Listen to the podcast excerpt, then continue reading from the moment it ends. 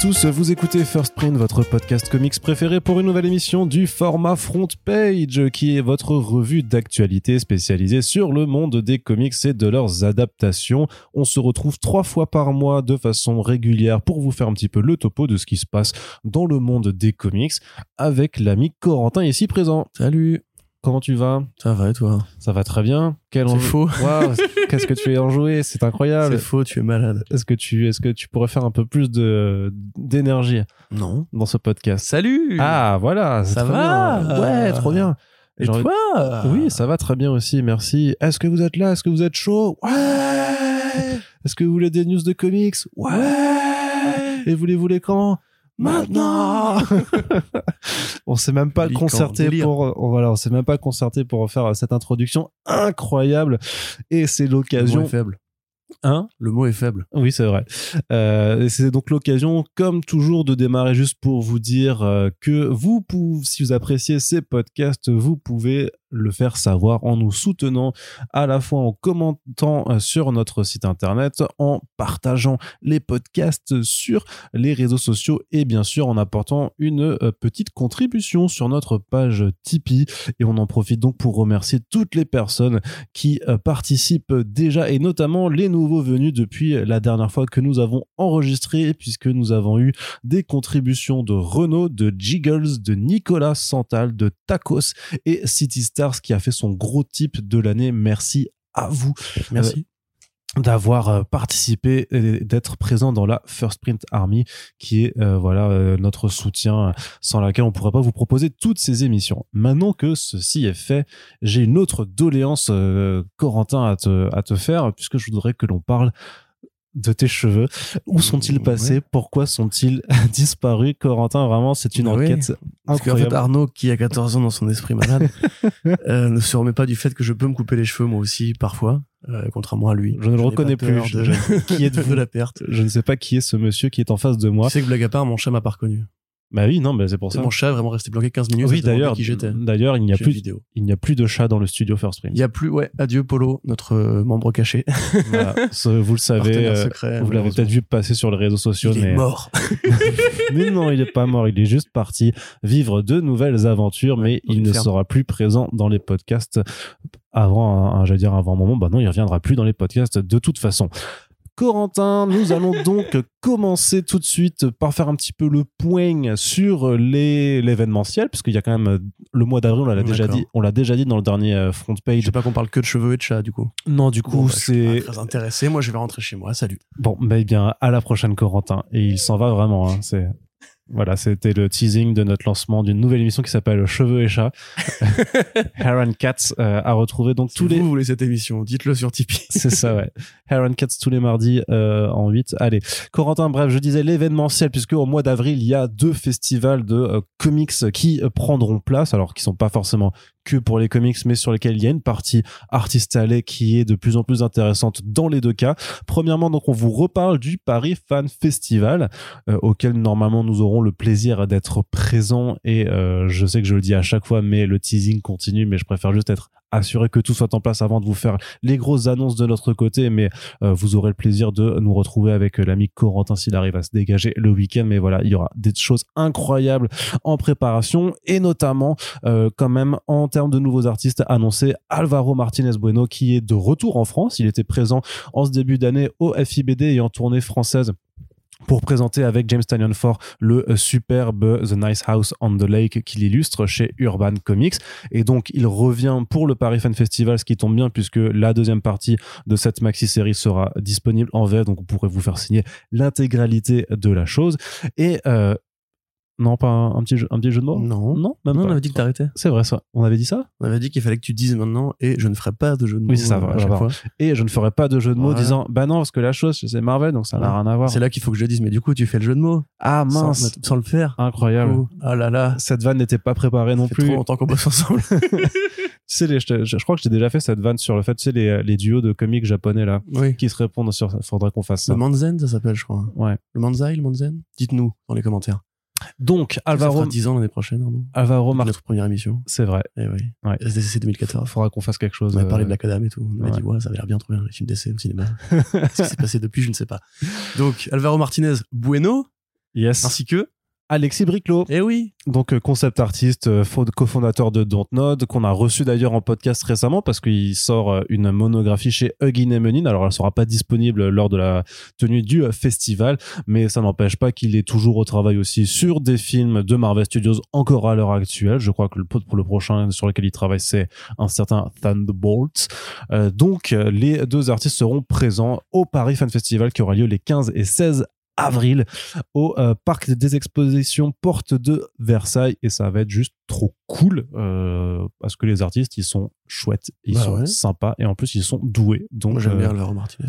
ah non mais en même temps ce qu'il a fait sur The Nice House on the Lake c'est de la dinguerie mais je vous rappelle aussi qu'il a dessiné enfin qu'il a collaboré avec James Tynion Force sur Detective Comics et Justice League Dark euh, qui sont Mm. euh, deux euh, deux, JL très- bien. deux très bonnes séries Hmm. JL Dark c'était bien. bah Detective Comics aussi J'ai pas tout fini là-dessus, mais euh, Mais euh, c'était, euh, c'était- il, il était en alternance avec Eddie Barrows à l'époque, puisque ça sortait en, en parution euh, euh, bi, bimensuelle. Donc ils étaient deux à s'alterner, mais c'était vraiment un, un superbe run. Donc euh, voilà, ils sont euh, tous les deux présents. Et du côté de Paris Manga, qui a lieu un petit peu plus tôt, puisque c'est au tout début du mois d'avril, on a eu trois noms supplémentaires qui ont été annoncés. Donc le duo formé par Raoul Allen et Patricia Martin, donc un, un couple d'Espagnols à qui on doit notamment pas mal de Valiant dans les dernières années, notamment Mhm. euh, Secret Weapons, qui était hyper bien, mais qui s'est surtout illustré récemment pour l'adaptation en bande dessinée de Dune, qui sort d'ailleurs chez Hug- Huggin et Menin. Il en a- roman graphique, s'il vous plaît, cher ami. en roman Parce graphique. qu'il y a aussi les comics de Boom Studios qui n'ont absolument rien à voir. Oui, mais les comics de Boom Studio, c'est des spin-offs, enfin, c'est pas Ça, la... c'est les versions Abrams, euh, je crois, que Alan et Martin font. Non, mais tu parles de House of Atreides, c'est ça? Non, non, je parlais de Dune, le roman graphique. Tu sais que j'avais fait la critique sur le Oui. site comicsblog. Non, mais tu parles les comics de Boom Studio, c'est euh, House of. Bah, c'est tout, c'est tous les là. spoffs euh, qui font des. C'est pas une différents- adap- c'est jamais une adaptation de Dune en, en tant que tel, quoi. Exactement. Voilà. Donc euh, la distinction n'était pas forcément bien euh, sûr que si. pertinente. C'était super important de préciser. Je suis sûr que les gens n'ont même pas compris à quoi tu faisais allusion. Bref, il y a deux tomes qui sont sortis en VF euh, chez Huggin et Menin et c'est super beau parce que enfin le, le style d'Allen et de Martin en fait est assez euh, reconnaissable, euh, très très particulier avec un, un- ancrage très prononcé. Enfin voilà une, une, une démarcation des personnages vis-à-vis des décors et ça qui est assez assez caractéristique et des couleurs souvent euh, assez pétantes euh, également. Et un autre artiste qui sera également présent et je crois que je me demande si c'est pas la première fois qu'il vient en France en tout cas depuis longtemps, c'est Stanley Arjam Low, euh, donc un dessinateur qui est surtout très très connu pour les nombreuses couvertures variantes qu'il fait, surtout de personnages féminins, puisque avec son style en peinture numérique et euh, ses personnages euh, plutôt jolis en tout cas, en tout cas c'est quand même un style qui plaît beaucoup aux collectionneurs et aux collectionneuses ouais. de, de variantes. Si vous avez, enfin voilà, si on vous montre un dessin de Arjam, euh, vous le reconnaissez entre mille, parce qu'il est quand même très très très prisé Mm. depuis maintenant pas mal d'années Corentin. Oui, c'est une- c'est- réel ce que tu viens de dire. C'est ça. Non, oui, Stanley Lowe, artiste euh, de Hong Kong au départ, qui, je crois maintenant est totalement américain, enfin, totalement, euh, enfin, travaille majoritairement aux États-Unis, qui a un studio euh, qui sert à la fois pour effectivement l'imagerie numérique et l'imagerie 3D, qui travaille avec Capcom, qui est concept artiste et character designer sur les Street Fighter euh, modernes. Euh, bon, je suis pas le plus grand fan, j'avoue, des couvertures de Hardjam, mais elles ont effectivement un succès. C'est un peu comme Boss Logic, tu vois, c'est ce côté vraiment très peinture numérique, Ouais. Qui peut un peu, euh, un peu lasser, on va dire, au bout d'un moment, parce que c'est quand même un mec qui fait beaucoup, beaucoup, beaucoup de variantes. Même à une époque, quand on faisait, enfin, on fait toujours, hein, mais quand on faisait les, les gros récaps des variantes Marvel qui tombent régulièrement, on avait toujours au moins un Hardjam dans le, dans le tas. Euh, pour Allen et Martin, bon, moi je suis content, je les aime bien. C'est, euh, alors je sais pas s'ils sont effectivement en couple à la ville, mais ils travaillent quasiment ensemble exclusivement, sauf sur leur page Instagram. Allez voir la page Instagram de Patricia Martin qui fait des superbes trucs. Voilà, c'est des trucs très beaux, très jolis, très colorés. Euh, et qui effectivement, voilà, moi j'ai pas, lu- j'ai pas lu ce qu'ils ont fait sur euh, Valiant. Il y avait du Eternal Warrior aussi, je crois, à un moment donné. Mais euh, ce qu'ils ont fait en tout cas sur euh, la- l'adaptation en comics de Dune, moi je trouve ça très bien. Et c'est une version qui est plus proche, a priori, de l'esthétique qui avait été développée ou donc à penser par Herbert au moment où ça a été fait que ce qu'on propose aujourd'hui avec les films de Villeneuve qui sont beaucoup plus dépouillés, beaucoup moins hard SF. Donc euh, voilà, c'est bien que ça existe et c'est effectivement édité en français. Ouais. Donc on est content. Voilà, donc euh, plusieurs rendez-vous euh, qui se préparent euh, du côté des comics pour les amateurs de C'est bande, bien quand de même pour bande dessinée. d'année là.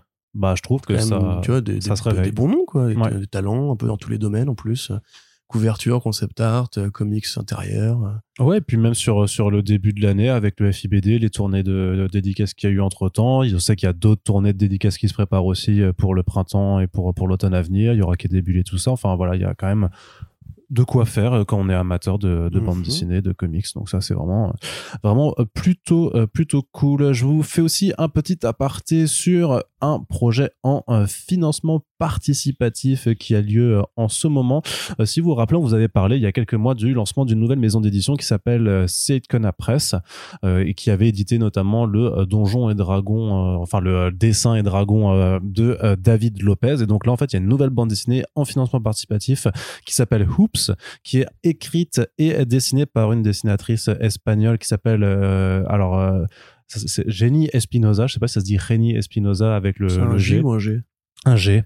Bah non, c'est le J qui fait. C'est le J, ouais. Mais je, je sais que le G parfois aussi, je crois. Enfin, je sais plus. Enfin bref, Jenny Espinoza qui nous raconte en fait euh, l'histoire d'un. Va euh, le prononcer à à l'italienne du coup dans le doute.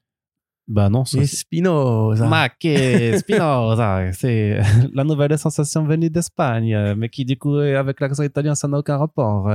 Et donc euh, En fait, c'était accent italien et corse à la fois du coup. c'est ça, c'est ça. Mais Tu racontes, dans ton camp. ouais, c'est ça.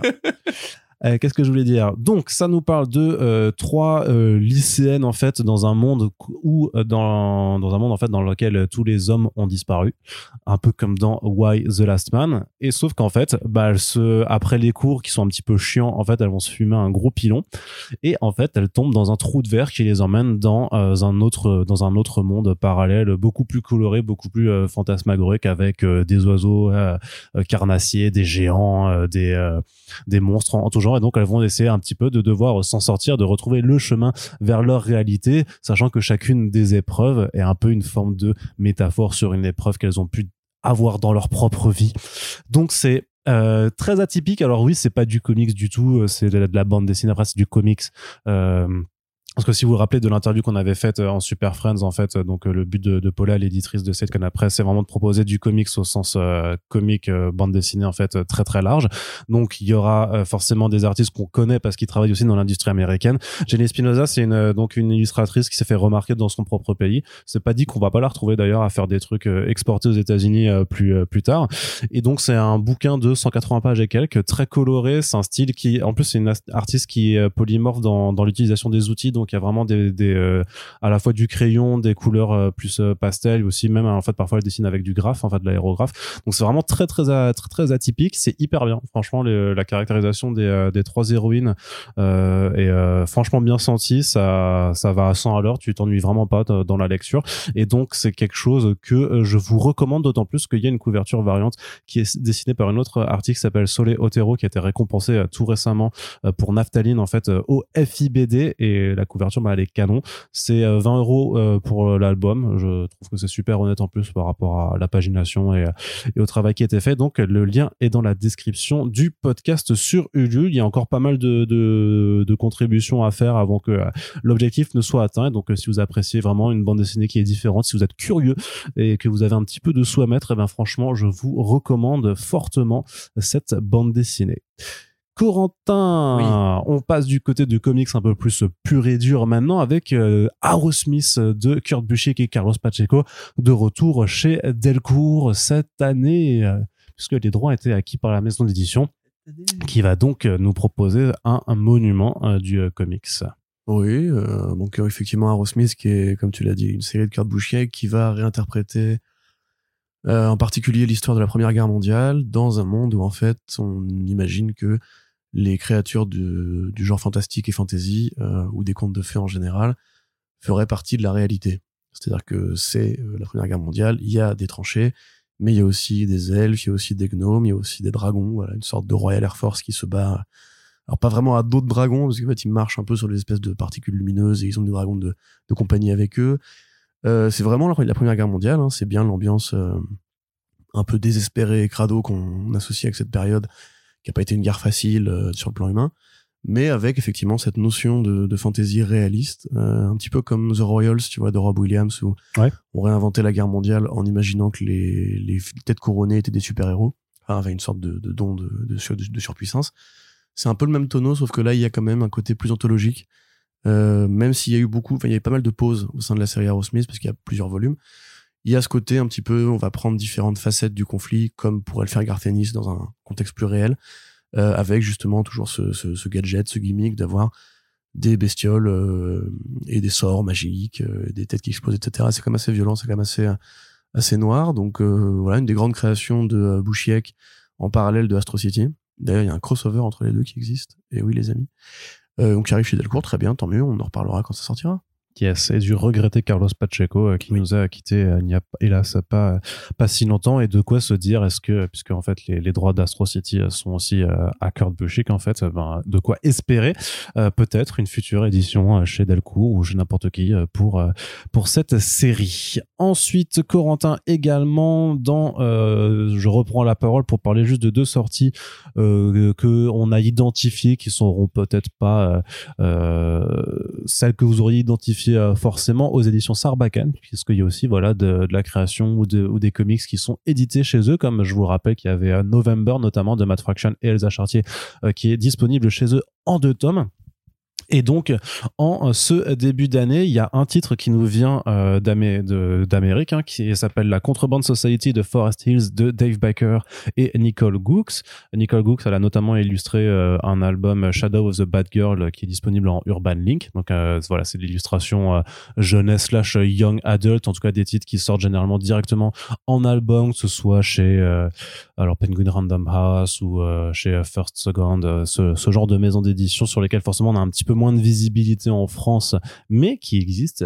Et euh, c'est un titre qui est plutôt euh, plutôt atypique où là encore on est encore avec une bande d'adolescentes, euh, mais qui sont en fait dans une dans une école un peu catho conservatrice, une forme de pensionnat, et en fait qui est en en fait en tombe sur un DVD piraté d'un film porno avec une une héroïne géante qui envoie des rayons laser avec ses seins et en fait elles sont tellement c'est un manga de Oka estomac elles sont tellement parce que parce qu'elles ont vu qu'elles décident en fait bah, de se faire de la thune en euh, commercialisant euh, des copies euh, de ce film en le revendant notamment aux garçons de leur établissement conservateur. Sauf que bah en fait ça rencontre un certain succès et elles sont obligées d'en produire de plus en plus. Et forcément les ennuis vont démarrer à partir de là. Donc pareil sur le style graphique moi je trouve ça super intéressant et assez représentatif. Donc si vous aimez un peu tout ce qui est Lumberjanes les titres qui sortent qu'on retrouve généralement chez Kinaï ou un petit peu chez, chez Bliss Edition, c'est dans cette veine-là.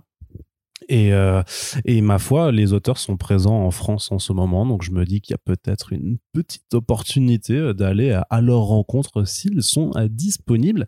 Et l'autre titre, alors qui est une bande dessinée fait par des Italiens qui s'appelle Les Grimaciers. Euh, là, c'est un truc qui, dans la thématique, va forcément vous parler, parce que donc on s'intéresse à, à, Luigi, euh, qui est un, Napolitain en pleine crise de la quarantaine, qui un soir en fait pète un câble complètement et se dit qu'en fait il, en a marre de, de, sa vie de merde et prend un costume, enfin un masque de polichinelle et va dans la rue pour aller taper des malfrats, des voyous.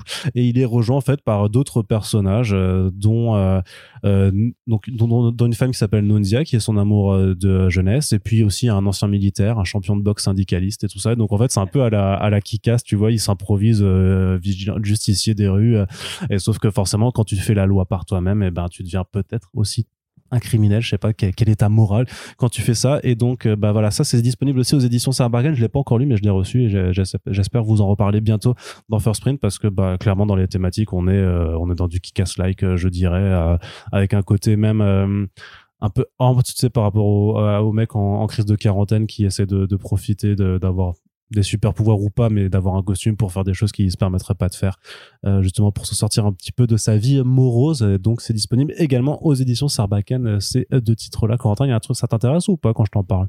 Oui, bah Nicole Gou, moi j'avais lu euh, son Shadow of the Bad Girl sur Cassandra Kane. C'est très joli, enfin, c'était très joli en tout cas à ce moment-là, j'ai pas vu le style qu'elle déploie pour ce projet Forest Hill. Mais pourquoi pas, enfin c'est une très bonne dessinatrice. Bah, je vous conseille de, même si ça reste du young adult très très basique, hein, mais au moins graphiquement, la ligne, euh, comment qui s'appelait DC Kids du coup maintenant officiellement. C'était DC Inc et DC, Zoom, et c'est devenu ouais DC Kids for euh, All Ages et DC Kids for euh, Young Adults. Je crois. bah, du coup voilà, c'est aussi un petit peu là que DC peut se permettre de faire un peu des variations esthétiques sur des personnages très connus. Donc là, c'était assez réussi. On verra ce que ça donne pour ce truc-là. Euh, tu- moi, tu me dis voilà DVD porno et ensuite après tu me dis boxeur syndicaliste. Donc euh, voilà, moi, tu coches toutes mes cases de prédilection. Mais effectivement, alors je, je faudrait que je feuillette celui que tu as reçu avec euh, le BD italienne. Mm. Mais sinon, non, ça a l'air très bien, tant mieux. Très bien, très bien, très bien. Et l'édition de, Sarbac- de Sarbacane de November est très bien aussi. hein. Ouais, très joli. Il faut la lire. en deux tomes et euh, d'ailleurs le, le titre est nommé pour le festival Quai du Polar pour le premier Mm. prix BD avec euh, a short story donc vous pouvez Ouais, voter sur le site de L'un du des meilleurs tafs de Elsa Chartier Fraction, tout simplement. Mm. On peut se le dire maintenant, c'est fini. Tu l'as fini du coup? Hein? Tu l'as fini? Oui. Alors t'as vu la fin quand même Oui. Incroyable. Oui. Comment tout se rejoint bien comme il faut. c'est un dédale Eh oui. oh, c'est incroyable. Sortie du labyrinthe. un labyrinthe oui, voilà. Allez Corentin on continue euh, avec l'actualité avec euh, la news Camoulox de ce podcast puisque euh, Antoine Decaune et José Garcia vont prêter leur voix pour l'adaptation euh, française du podcast Marvel's Wastelanders de Audible. Mais ce que j'ai vu que t'avais fait Camoulox euh, sur le partage aussi, c'est pas Cadet Olivier Camoulox? Si bien sûr Non, parce que du coup j'avais un doute. C'est plus que- pour le plus pour le côté what the fuck en fait. ok, oui, euh. oui. Non, parce que je croyais que c'était eux qui avaient. J'avais un doute. Ah non non non non, non pas du tout. très mal de Coney Garcia. D'accord. à part les sketchs euh, Talking to Me, Fuck My Wife, euh, etc. Mais effectivement, euh, c'est curieux. Donc, euh, bon, pour rappel, Marvel, comme DC Comics d'ailleurs, investit le créneau des podcasts narratifs depuis quelques années parce que bah, tout le monde écoute des podcasts. Il y a même un observatoire national des podcasts qui a été créé en France. Ouais, on va pas en parler. hein. qui fait de la thune dans cette industrie d'amateurs passionnés. Euh, et donc voilà, on a eu Batman Autopsy en français, euh, supervisé par Douglas Attal, où on avait déjà quelques talents euh, du doublage. On avait du Solier, on avait quelques grandes voix, on avait Frédéric Sigrist aussi, un petit caméo. Donc on a bien vu effectivement que c'est logique quand tu veux faire du podcast exporté en France. Contrairement au cinéma où tu peux pas juste faire de la VOST ou de la bande dessinée où en fait tu peux juste traduire les dialogues. Là, il faut une équipe, il faut des comédiennes, des comédiens, il faut un casting. Donc, on rejoint les logiques en fait de doublage VF traditionnel, c'est-à-dire il faut du star talent. Et vu que ça coûte pas forcément très cher, euh, enfin ça coûte moins cher d'engager une vedette pour du doublage que pour un film ou une série, et que bah, il y a beaucoup de fans de super-héros ou de gens que ça amuse de faire ça de l'autre côté de l'Atlantique, euh, ils ont été prendre effectivement Antoine Decaune et José Garcia. Alors José Garcia, je sais pas exactement s'il est fan de super-héros de BD. Mais Antoine Decaune, on peut se dire que oui quand même, parce que moi j'étais assez client de son émission euh, Pop Pop Pop, où il avait reçu Bablet d'ailleurs à l'époque. Euh, une émission qui s'est terminée, je crois, l'année dernière, et qui était vraiment bien. Ça parlait de pop culture, de science-fiction, sous des rapports euh, plutôt bienveillants, plutôt enthousiastes, etc. Euh, accessoirement, bon, Decaune, il a déjà fait du doublage, il a aussi même écrit des chansons pour des dessins animés et tout, donc c'est un mec qui est relativement proche des cultures geeks, même si on l'associe plutôt là, à l'esprit Canal, l'esprit Radio France, euh, l'esprit vieux cinéma français, enfin, cinéma français un peu à papa, quoi. Euh, José Garcia, j'ai plus de mal à le voir, mais c'est, je pense, par amitié, tu vois, pour reformer le duo, qu'ils ont dû se dire c'était une bonne idée, parce que là, en Mhm. l'occurrence, Wastelanders, bon, pour ceux qui voient pas du tout, c'est en fait une adaptation orale, enfin vocale, so- sonique, euh, audiophonique, voilà, des, de, de l'univers Oldman. Parce que ça, ça reprend en fait toutes les idées de Mark Millar sur Oldman Logan et les extensions qu'on ont été faites avec Hawkeye, avec les Wastelanders euh, et Old, Old Man Quill. Donc là, c'est Old Man Quill, mais en version un peu plus comique, puisque c'est euh, Star-Lord et Rocket Raccoon qui vont s'échouer sur Terre. Euh, ils sont vieux maintenant, ils sont bedonnants, ils s'engueulent comme un couple de vieux, comme nous. Donc évidemment, on a été prendre deux mecs qui euh, incarnent justement ce côté duo comique et un peu euh, cheveux gris. Alors qu'ils auraient pu nous prendre nous. Alors qu'ils auraient pu nous prendre nous. Moi, j'aurais fait, j'aurais fait le raton laveur, par contre, il n'y a pas d'hésitation. Euh, mais voilà, donc c'est c'est à la fois un peu ridicule parce que tu te dis qu'il y a quand même des vrais gens qui travaillent dans la VF qui ont des super timbres vocaux et que bah, à chaque fois qu'il y a un Star Talent, on leur pique un peu du travail. Je veux dire, bon, les gens connaissent Dupac, les gens connaissent Antoine, les gens connaissent, euh, les gens connaissent un petit peu les, les VF connus, euh, euh, enfin les VF connus, les VF, les VF célèbres qu'on avait jusqu'ici. Et de la même façon que le, ciné- le cinéma, le cinéma d'animation se recentre un peu autour de, de youtubeurs, autour d'influenceurs, autour de podcasteurs qui bah, vont piquer en fait, enfin vont euh, tondre la laine euh, sur le dos de nos amis qui sont vraiment des professionnels du théâtre qui sont entraînés à faire des voix. C'est toujours un peu triste, mais là en l'occurrence, on peut considérer que c'est un produit à licence euh, comme un autre, que la version de euh, Batman Autopsy justement qui avait du Star Talent était quand même réussie et a trouvé son public. Donc pourquoi pas, voilà, on verra bien ce, que ce que ça donne, on verra si eux se mettent au service du produit, hein, parce que je pense, à mon avis, ils s'en foutent un peu, mais c'est marrant pour eux de le faire. Non, pourquoi? Parce que c'est pas le rôle de leur carrière, tu vois. C'est Ah, pas le, le rôle de leur vie, mais c'est tu vois, un- mais un, comédien de doublage en, en général, c'est pour lui c'est un truc sérieux dans sa carrière de bien se donner pour chaque voix, etc. Alors que là, c'est des Oh, mecs qui ont besoin de ça, quoi. Bah, vois. ça dépend parce que parfois il y en a qui sont euh, Oui. Qui sont sur ces projets mais qui savent même pas ce qu'ils vont faire en fait. Moi c'est Oui, vraiment non, des choses vrai. qui m'avaient frappé aussi c'est que parfois ils sont recrutés et ils savent même pas parce qu'il y a des secrets de production parce que là justement ceux d'en haut veulent pas le, veulent pas que ils veulent vraiment éviter le moindre spoiler ou le moindre la moindre fuite. Et parfois les, les gens en fait sont juste même pas au courant de ce qu'ils doublent. Donc tu te dis euh, quand tu leur demandes après en interview ouais comment vous êtes préparé pour ce rôle tu fais bah en fait je me suis pas préparé parce que euh, la réponse va être littéralement bah en fait euh, une, une demi-heure avant d'enregistrer avant d'enregistrer je savais pas ce que je faisais donc euh, peu- bah, après là j'imagine qu'on leur en a qu'on leur en aura parlé quand même vu euh, vu, Oui, la, non, vu la notoriété des personnes. On leur a pas dit est-ce que tu veux juste faire un, un podcast audio tu vois ça va être bien. Euh, ouais d'accord non. Non non je pense qu'effectivement pour De Coné Garcia tu leur présentes un peu plus le projet.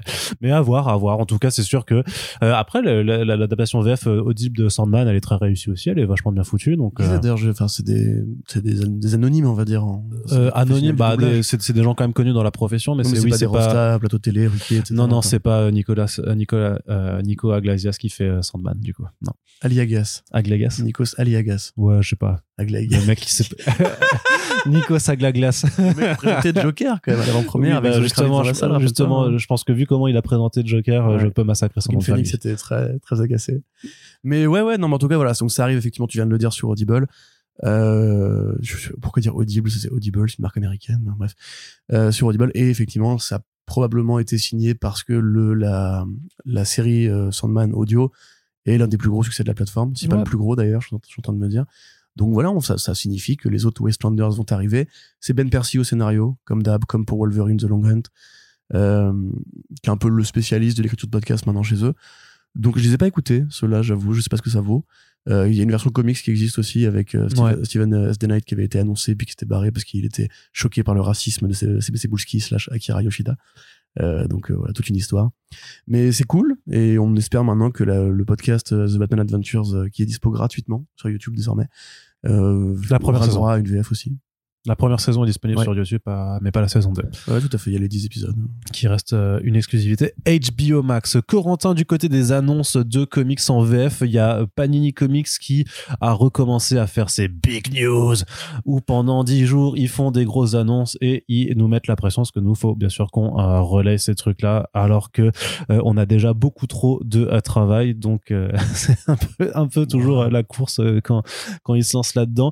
mais c'est pas grave parce qu'il y a quand même des belles sorties qui sont au programme et donc là en l'occurrence les big news notamment sont réservés un peu au titre un petit peu événementiel donc là surtout les omnibus, bien entendu, puisque l'éditeur ne va pas s'arrêter dans sa lancée cette année en proposant donc au moins euh, en moyenne deux omnibus par mois. Donc c'est bouquins ultra lourds, ultra chers, au rapport quantité page certes peut-être intéressant, mais avec un inconfort de lecture assez incroyable si vous n'avez pas soit des genoux en euh, métal ou juste une bonne table de lecture. Mais quand même, parmi les deux titres annoncés, parce qu'il y en a deux, il y en a deux qu'on va, dont on va parler aujourd'hui. Il y en a un qui est un indispensable, clairement, euh, des comics modernes.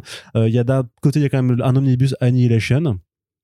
Donc euh, grosse saga, grosse saga cosmique dans laquelle Annihilus entraîne sa horde, sa vague d'annihilation en fait pour Ouais, essayer ouais, de ouais. conquérir. C'est- C'est une horde, hein. Y a pas de, c'est vraiment de la fantaisie à l'ancienne, à la Warhammer 40 000 entre guillemets. Annihilus sort de la zone négative et dit le cosmos maintenant c'est à moi. Et on va voir comment les principales forces vives euh, de la galaxie cosmique et donc pas juste spatiale, c'est-à-dire les dieux euh, de l'espace, les créatures qui ont la cosmic energy, vont essayer de lui faire face. On parle de destruction de planètes, euh, on parle de- d'empires qui vont s'effondrer, on parle d'une vraie grande saga cosmique à l'ancienne, avec Kev Giffen au scénario principalement et DNA sur Nova et les héros de Galactus, le Silver Surfer, tout ça, tout ça. Il y a beaucoup de gens qui ont convergé à cette époque-là. Donc c'est la grande époque du post-Starline où DNA et aussi un peu Giffen du coup écrivaient les grandes pages de ce qu'était en fait le nouveau le nouveau euh, grand match final entre guillemets entre toutes ces puissances là. Mhm. DNA, c'est pour Voilà. Dan Abnett et euh, Andy Lanning. Oui, pardon, euh, Abnett et Lanning, effectivement. Donc euh, là, ils ont promis un truc très très englobant avec tous les euh, tous les tie-in et aussi la mini-série Drags, Drags the Destroyer qui était aussi de Giffen, qui est en fait le prélude à Annihilation. Alors si vous le retrouvez les, les pages en VO du dernier numéro de cette série en quatre numéros, euh, vous avez en fait un, encart éditorial de... euh, euh, je sais plus si c'était encore Alonso, bref, peu importe. Un encart éditorial de l'éditeur des séries cosmiques qui dit voilà, ça c'était la première page de la grande saga qui s'annonce et revenez l'année prochaine, on aura Annihilation, et vous allez voir, ça va tout tuer. Et Gabriele Delotto sur les couvertures de quasiment toute la série. Hmm. Et c'est aussi à cette époque-là hein, que vont se former euh, la version la plus récente, euh, enfin la nouvelle version des Gardiens, de la Galaxie telle qu'on les connaît aujourd'hui. Lumineusement. Dans euh, ce qui était dans la mini-série euh, Annihilation Conquest euh, qui est un- intégré là-dedans un peu en épilogue en fait que, euh, que Star-Lord va euh, former son équipe de rebut de l'espace. C'était il y a pas si longtemps que ça parce que c'était en 2008 je crois euh, aux alentours. Ouais, ouais. Donc euh, finalement ce n'était pas il y a si longtemps. Mais quand surtout vous, quand vous relisez le Drax de l'époque, on est très très loin de ce que c'est aujourd'hui. hein. C'est c'est une brute, euh, c'est il est limite un peu débile, euh, c'est il est monomaniaque sur un truc et tout. Enfin, c'est le cosmique chez Marvel, ça a vraiment quasiment disparu, j'ai envie de dire aujourd'hui. Enfin, il y a des Non, mais il y, a- il y a des continuations. euh, Il y a eu ce qu'a fait Donny Cates aussi qui était un peu cosmique. Enfin après, si tu mets Thanos hors de l'équation, il y a plus rien par contre. hein, mais euh, récemment. Oh, les Eternals. Non, mais c'est ces grands crossovers justement qui vraiment font intervenir des créatures qui ont des, des pouvoirs de destruction de planètes et compagnie. Les Eternals, c'est différent. Les Eternals, c'est divin, c'est pas cosmique. C'est c'est comme tu Asgard, c'est pas cosmique. C'est enfin, ouais. non, c'est de la fantasy le run de Aaron. C'est fantasy dans l'espace. Voilà, je le dis. très bien. Pas peur moi. Et donc, donc, je le dis moi. Je, moi, ce que je, ce que je voulais dire, L'autre c'est omnibus. hein, l'autre omnibus, bah, c'est le Silver Surfer de Dan Slott et Michael Allred. Et là, il y a un chef-d'œuvre euh, qui se qui se prélude à l'horizon. Ah bah là, oui. on pourrait le dire. Donc le Silver Surfer, d'ailleurs, c'est marrant parce que c'était à l'époque où Slot était un peu en train de perdre en, en grâce au sein des lecteurs de Marvel à cause de Spider-Man. Ouais, Est-ce que c'était Euh, l'époque supérieure ou pas? C'est- Ou 2014 C'était aux alentours. Ouais, c'était l'époque de, des grandes relances de Marvel Now, je crois. Ouais, c'est ça, c'était Marvel. non, justement, il ils prenaient plein d'artistes un peu euh, euh, plus à la marge, euh, qui avaient des styles super géniaux comme euh, Robbie Rodriguez. euh, Robbie Rodriguez Oui, Robbie Rodriguez. Mhm. Spider-Gwen, oui. Euh, ou euh, Spider-Woman, etc.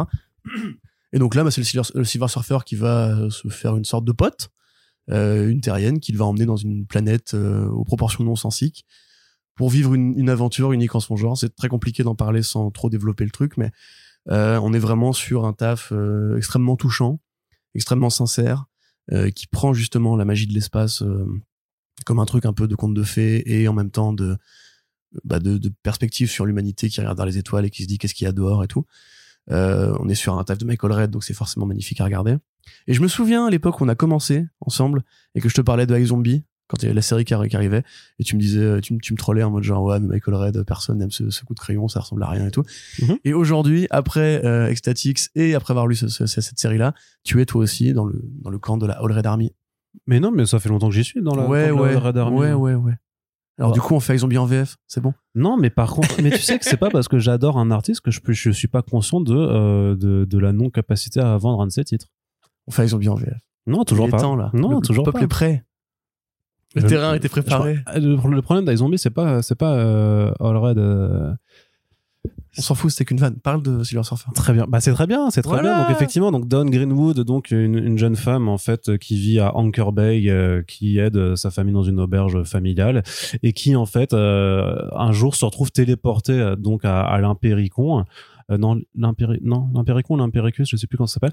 Mais va donc une, cité, euh, un énorme assemblage de bâtiments euh, dans, dans tous les sens, en fait. Et pourquoi? Parce que le Silver Surfer a été choisi pour être le défenseur de, de cette cité par rapport à une entité cosmique qui s'appelle la Reine des Jamais et qui veut en fait la détruire. On sait pas trop pourquoi. Et en fait, pour l'aider, les, les, les habitants de, de cette cité en fait utilisent ce qu'ils appellent un motivator. Et en fait, le motivator, ça te fait apparaître la personne qui compte le plus à tes yeux euh, pour te le mettre pour dire en gros bah si tu nous aides pas on va la buter. Et sauf que le problème c'est que euh, Norinra donc le Silver Surfer il la connaît pas. Il sait pas qui c'est. Et donc il va quand même euh, aller bah, aller à sa rencontre. Et puis effectivement après ils vont partir tous les deux euh, en voyage euh, spatial parce que ben Dawn a envie un peu juste de découvrir l'univers. Sauf qu'elle sait pas non plus forcément que Norinrad a été le Silver Surfer et ce qu'il a fait en tant que héros de Galactus avant. Donc voilà donc il y a plein plein plein d'aventures comme ça qui vont ils vont partir à la découverte de différents peuples euh, qui ont un rapport plus ou moins particulier avec le surfer ils vont tra- traverser le temps ils vont traverser l'espace c'est très très très euh, psychédélique c'est très euh, expérimental aussi. Il y a un numéro d'ailleurs qui est complètement fou en termes de narration puisque le numéro se lit littéralement euh, en boucle en fait si vous l'avez pas lu vous pouvez pas comprendre mais c'est il a il a d'ailleurs reçu un, un Eisner Award juste pour ça. Et ouais et en plus et d'un et en plus ça va vers une forme d'émotion qui est assez ultime dans dans le discours. Donc, donc c'est assez incroyable. C'est considéré comme l'un des meilleurs tafs de Dan Slott. Hein. ah bah, bah, ça l'est hein, ça assurément. Mais c'est Voilà, c'était donc voilà autant autant on aime euh, les omnibus, on est toujours aussi euh, euh, partagé par rapport à ces à trucs de, de prix et tout ça. Autant celui-là, il vaut son pesant de cacahuètes quoi. bien sûr, mais même Annihilation, je veux dire, avoir tout en un, euh, c'est quand même une- un très très grand truc, hein, Annihilation aussi. C'est pas parce vrai. que euh, c'est moins récent et que c'est pas Michael Red que c'est pas bien. hein. Il, faut, il faut lire aussi Annihilation si Après, ça vous intéresse. Oui, mais Après, après, vous pourrez comprendre pourquoi Marvel Studios vous arnaque en fait depuis 10 ans au cinéma en vous montrant un cosmique où c'est juste des gogoles en pyjama qui se gueulent dessus des vannes, tu vois. Ouais, avec des avec des fonds euh, spatiaux euh, tirés de Getty Images quoi. C'est vrai. Je me souviens d'ailleurs quand le, avait commencé la série de Dan Slott à l'époque, où il y avait des débats en mode genre qui est qui comprend le mieux le Silver Surfer en dessin, parce que t'as quand même eu Mobius, t'as eu Sadri Beach sur Requiem et tout, et tout le monde disait non mais quand même ce qu'il fait c'est c'est vraiment exceptionnel quoi. C'est un, un personnage qui appelle aux grands dessinateurs en plus. Mm. Et franchement Michael Red euh, est un grand dessinateur. Non, non, là-dessus, non, c'est clair. C'est clair. Bah, et avec Laura Red qui le met en couleur, euh, c'est c'est toujours pop coloré, c'est trop trop ouf quoi. Allez, Corentin, on passe du côté de la VO maintenant. Euh, première annonce euh, Dylan Burnett qui nous fait euh, du jeu vidéo avec euh, la série Arcade King chez Yeah. Image Comics. Ça, ça a l'air plutôt sympa, non? Ça a l'air sympa. Ça, bah, on parlait, tu sais, dans le podcast euh, qu'on avait fait avec Bigor sur, euh, sur justement Ultra Mega, de ces séries qui sont un peu des caprices d'artistes, euh, comme a pu l'être Renato, Renato Jones aussi, en fait, donc des artistes qui sont très visuels, qui ont des idées un peu tarées et qui bah, souvent attendent euh, le bon scénario pour commencer à s'exprimer. Et quand ils l'ont pas, bah, ils vont créer leur univers à eux. C'est souvent assez foutraque, assez barjot et assez généreux. Pardon. Là, à mon avis, on est vraiment là-dedans. Donc c'est l'histoire euh, d'un jeune homme qui arrive dans une ville fictive où tout le monde est fan de jeux d'arcade. Il se trouve que lui est beaucoup trop fort aux jeux d'arcade et on comprend personne ne comprend pourquoi parce qu'il est toujours masqué, on sait pas trop d'où il vient et tout. Euh, et un élément de son passé va venir euh, euh, le rattraper dans la ville pour une sorte de bataille finale. Alors on sait pas si ce sera dans un jeu d'arcade ou si lui-même est un héros de jeu d'arcade qui s'est enfui d'un jeu d'arcade. Apparemment, ça parle beaucoup de famille. Ça a l'air très années 80, euh, pop, barré, euh, à la fois film d'a- d'action congais, à la fois vraiment jeu vidéo 8 bits, euh, pixels, couleur fluo, etc., etc. Donc euh, voilà, c'est un petit plaisir que fait Burnett qui après donc voilà travaillé avec Donny Cates à plusieurs reprises sur Thanos et sur le Cosmic Ghost Rider, euh, la première série qui était la meilleure de toute façon du Cosmic Ghost Rider. Il n'y a pas eu de bonne série sur lui depuis, enfin de meilleures séries sur lui depuis, je veux dire. Euh, donc oui, voilà, c'est un petit kiff qui s'autorise, c'est cool, c'est Skybound je crois. Donc en plus Skybound qui a cette réputation d'aller vers le cool, d'aller vers le le bastonnant, etc. Un, peu plus jeune aussi que la moyenne des Image Comics pour adultes. À mon avis, justement, si vous avez aimé Ultra Mega ou Renato Jones ou ce genre de projet-là, ou même quelque part ce que fait Warren Elson tout seul quand il se fait ses petits kiffs de, euh, catcheurs qui luttent pour euh, sauver leur mère des enfers, euh, on est un peu dans le même délire, je pense. Donc on verra quand on aura les, premières planches. Pour l'instant, on a que des couvertures et ça a l'air bien barré et bien fun. voilà. Non, clairement. Il y a un autre titre aussi qui arrive chez Image et qui s'appelle Junk Rabbit, que j'ai aussi mis dans, dans le listing parce que bah ça a l'air aussi complètement euh, un peu what the fuck et dans l'esprit de, bah, de ce que toi et moi on aime en général dans, dans l'indé aussi quoi. Ouais, ouais, ouais. Euh, alors Junk Rabbit, c'est hum, une. Alors eux, ils disent Robocop parce que c'est le futur que le héros est euh, biomécanique. Enfin, c'est un, un corps humain avec des parties robotiques. Euh, mais je pense qu'on est vraiment plus proche du Toxic Avenger. C'est ce que j'avais écrit d'ailleurs. Parce qu'il y a un côté euh, humour noir, euh, revanche d'un paria sur la société de consommation précisément. Donc c'est le futur. Euh, et comme dans le futur normal, euh, bah, les bourgeois se sont mis dans les cités sous dôme et euh, les pauvres vivent dans un immense désert, enfin une immense décharge à, ciel ouvert. Mm. Voilà, et l'air y est irrespirable, ils scrutent les, les déchets pour trouver de la bouffe et tout, pendant que les privilégiés, bah, eux vivent dans un, un monde encore vivable, respirable, etc. Des décombres va naître une créature en quête de vengeance, le Junk Rabbit, qui a priori voilà est né de d'un je sais comment dire de, de pièces de, mé- de mécanique décharnées qui sont greffées sur un corps et qui va aller buter euh, nos amis les 1% euh, et euh, voilà les privilégiés les les bourgeois tout ça tout ça. Dans un truc un peu violent on a les premières planches avec une décapitation.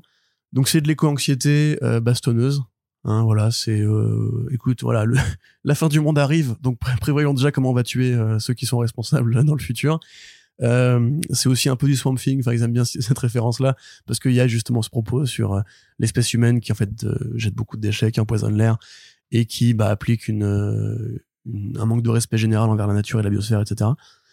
Donc effectivement, c'est des trucs qui, encore une fois, cochent nos cases à nous. faut voir, hein, parce que je connais pas, vraiment la personne qui fait cette série. J'ai pas lu ce qu'elle avait fait avant. Au niveau graphique, on est sur un truc bien, qui assume une posture de satire assez engagée. Il y a un truc qui me gêne un peu, c'est dans une des pages de preview, t'as un mec qui est euh, qui a un visage qui est séparé entre une couleur de peau blanche et une couleur de peau noire. Donc euh, ça, je sais pas exactement si c'est un propos sur euh, la non-binarité ou une critique un petit peu justement du côté ah là là les petits bourges qui veulent dépasser leur euh, leur convention euh, naturelle et biologique. Je ne sais pas, mais en tout cas on verra bien ce que ça donne et ça sort En avril. En avril, voilà. Donc une des curiosités à à suivre en avril si vous aimez les, lapins robots qui tuent euh, des riches. Ouais, c'est ça. Et dans le et on continue parce qu'en fait on a un trio de, de bizarreries en fait euh, avec euh, le troisième titre qui s'appelle The Giant Kokju euh, de euh, Jerry Duggan et de Scott Koblish et donc le jeu de mots que vous percevez dans le titre Kokju il n'est pas innocent puisque effectivement on va s'intéresser à un kaiju donc qui s'appelle Kokju euh, et qui a des besoins. Donc il doit manger bien évidemment il doit dormir il doit aussi baiser. Et du coup Vous avez vu le build-up là, Arnaud qui prend son temps là, c'est complètement. à manger, de dormir. Et de ken. et, et donc forcément bah, quand tu as un monstre de à 20 mètres de haut qui doit euh, se reproduire et ben forcément ça fait des dégâts encore plus surtout si j'imagine que son chibre géant de 2 mètres de long casse des vitres et tout ça. Et donc face à ça forcément l'humanité va employer aussi les grands moyens pour l'empêcher d'aller euh, forniquer à droite à gauche dans des euh, zones habitées par l'être humain et bah du coup ça a l'air d'être juste un énorme délire un peu graveleux mais moi, Voilà, et toi t'es je- content. mais moi, j'akiffe Ah, parce je que kiffe. parce Ah. que moi, ce délire, ce, ça, ça t'imagine, tu, vois un peu le, le mec dans Superbad qui dessine des, euh, Oui. des gags tout le Oui, temps. c'est toi, oui. C'est moi. Ta biographie. euh, Non, mais donc ont moi, je trouve que dans l'imaginaire, faire toujours un, un truc du genre l'attaque de la bite géante, moi, je trouve ça, euh, je trouve que ça, c'est dommage que ça n'a jamais été réellement fait, en fait, par, par des artistes, par des gens en bande dessinée, où tu auras un genre, un zizi géant qui attaque des villes comme ça et qui pète des immeubles et tout. Et je trouve qu'il y a un imaginaire folle dingue à développer là-dedans. Un imaginaire folle dingue, ouais. Des bites géantes qui attaquent des villes. ouais, Folle dingue, on t'a dit. ouais, c'est cool, c'est cool. Sais que tu, tu pourrais apprendre à dessiner et faire cette BD, Arnaud. Mais je l'ai déjà fait. J'ai une couverture hein, de, de cette bande dessinée de, qui traîne euh, quelque part depuis très longtemps. Mais bizarrement, personne ne veut on méditer. bosse ensemble déjà? Personne- Qu'est-ce qui, m'a pris d'accepter de travailler avec toi il y a, il y a 9 ans? Je sais plus. Moi, je trouve qu'on pourrait faire. Voilà, je trouve qu'on s'amuse pas assez sur cette pauvre planète et qu'il y a plein de choses à faire. Mais en tout cas, voilà, ça, moi, ça me fait vraiment délirer. Eh Euh, ben oui, on on a ça, vu. hein. ça arrive, ça arrive bientôt euh, donc euh, chez Image Comics et je pense que si vous n'êtes pas coincé du fion comme euh, Corentin et que pas vous dit que je trouvais pas ça marrant. Hein. ah bon quand même une grosse nuance entre trouver une BD marrante et espérer que la pop culture se mette au diapason des zigounettes pour faire l'attaque géante de- du phallus de 50 pieds, tu vois. Enfin, c'est c'est trop bien. C'est comme l'attaque de la mousse là, à là, très vois. décoincé du coup. Bah ouais. Trop décoincé. Mais non. On fait bien les, la- tu sais, il y a, tu sais, l'attaque des tomates géantes ou la- de T'as la, lu euh, Gigant de, de Oku Oku, Oka, j'oublie toujours. chez euh, Kiyun, là? Le créateur de, de Gantz. Enfin, de Gantz, de. Oui, oui, non, je l'ai pas lu. Non, je vois. Bah, ça va te plaire. oui, je sais, avec va- une, va euh. Oui. ça va te plaire. Donc, euh, ouais, c'est cool en tout cas parce que justement, on a bien vu que, comme on le dit à chaque fois, le genre du kaiju n'a pas percé au cinéma. Euh, L'animation s'y intéresse mollement par à coup. Et en final, en BD, on a quand même une proposition qui est assez large. On a une série carcérale de kaiju, Kaiju Max. Ouais. On a eu bah, des kaiju un peu plus dépressifs avec des trucs comme Jenny Zero et tout. Là, on, on finit par arriver à des. On a Kaiju euh, Heist aussi, avec euh, film de braquage de kaiju. Là, on finit par arriver dans les formes tellement zarbi qu'on arrive maintenant à des séries un peu plus bistouquettes et humour gras en dessous de la ceinture pour Arnaud Kikou. Euh, voilà, avec le Arnaud Kaiju Kikou, qui coque, euh, qui, qui arrive. Bof, hein, bof. Je suis assez content. Ouais. Euh, qui arrive et ça, voilà, si on peut trouver toutes les variations possibles sur ce répertoire qui en fait n'est possible qu'en bande dessinée vraiment parce que ça coûte moins cher, simplement. Qu'est-ce qu'il y a Tu veux faire une blague bise Non, non, non, non. non. T'as une tête vraiment d'enfant là. Non, j'étais en train de, de penser au kaiju, euh, kaiju cher du univers en comics qui, commence à s'étoffer, mine de rien, aussi en France, quoi. Avec Big Girls, avec Ultra Mega. euh, T'as toute une collection, en fait, de, de BD de, de kaiju, là, euh, qui. euh, C'est bien ce que je disais. hum, hum, hum. Voilà, et donc ça fait plaisir. Ouais, ça Quelque fait- part. Ouais, ça, bah, hâte de voir si la. Vivement la- un crossover avec Godzilla. Ouais, c'est ça. Cockzilla. Du coup, facile. Ouais. Voilà. Pourquoi tu critiques Mevan, ouais, du coup? Ah, bah, Arnaud Kikou, Arnaud Keket Peut-être? Pour être ton nouveau pseudo. Non. Franchement, je sais pas ton, son nom d'artiste. pour ta future BD. Ah bah non, bah non, non, non. pas, pas, non, non, je refuse, je refuse, tout simplement, voilà. Alors, si vous voulez du coup voir la couverture de Arnaud euh, sur euh, les réseaux sociaux, euh, Sur Insta- inondez le Tipeee et il le fera. c'est ça, ouais. Espère toujours. Corentin, Sean Murphy, tu connais? Ouais. T'aimes bien? Oui, on part euh, à petite dose. Et toi, t'aimes bien Zoro, non? Ah, ça. Si, Zoro, tu, tu, tu adores Zoro. tu... C'est Don Diego qui fait Doro. c'est Oui, mais ce n'est pas tout. c'est Je Nintendo, qui, qui fait Incendiario. c'est Nintendo qui fait Super Mario. Oui. ça va, ça va. Donc, Donc, Don Diego, si, le capitaine Morastario, il a fait enfermer qui? C'est bon, c'est bon. Les gens, donc, Sean Murphy va faire une série sur Zoro. Exactement. pas, c'est pas dingo, ça, mon poteau? Bah non, parce que dingo, c'est Walt Disney. Zorro, Man of the Dead, ça s'appelle. Et ce qui est encore plus ouf, c'est que Sean Murphy a euh, racheté lui-même les droits. Plus de jeu de mots. Arnaud. De, euh, il a, il a lui-même racheté les droits de, de Zorro en fait pour publier cette bande dessinée dans, dans son propre label qu'il n'a pas encore annoncé et donc euh, qui ça arrivera plus tard dans l'année comme ça en fait bah, il va faire ce qu'il veut et il s'en battra les roubignoles et, Et en euh, même temps, parce que, parce que les droits de Zoro en BD, ça existe pas vraiment. Enfin, il y avait que Dynamite qui en a fait récemment. Et quand je dis récemment, c'est pas tout à fait récemment non plus. Les séries étaient mauvaises. Moi, franchement, qui suis justement un fan de Zoro, parce que j'ai grandi avec la série avec euh, merde, euh, Guy quelque chose, Guy quelque chose. L'acteur qui jouait Zoro quand on était petit dans la série de, France 3. Euh, J'avais les VHS et tout en noir et blanc, c'était incroyable. La colorisé plus la merde, par contre.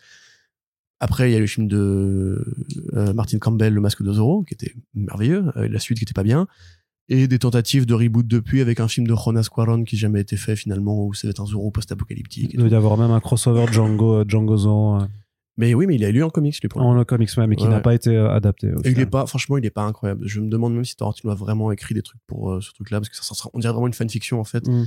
Euh, ouais, voilà, une fanfiction. Donc voilà, ça c'était Dynamite justement avec DC. Il y avait eu pareil dans Masks le crossover des héros Dynamite, le petit-fils de Zoro. Enfin, ils ont jamais vraiment su quoi en faire. Euh, Zoro a pris la flotte. Il y a plus vraiment eu de série. Il y avait la série animée aussi quand on était petit qui était incroyable.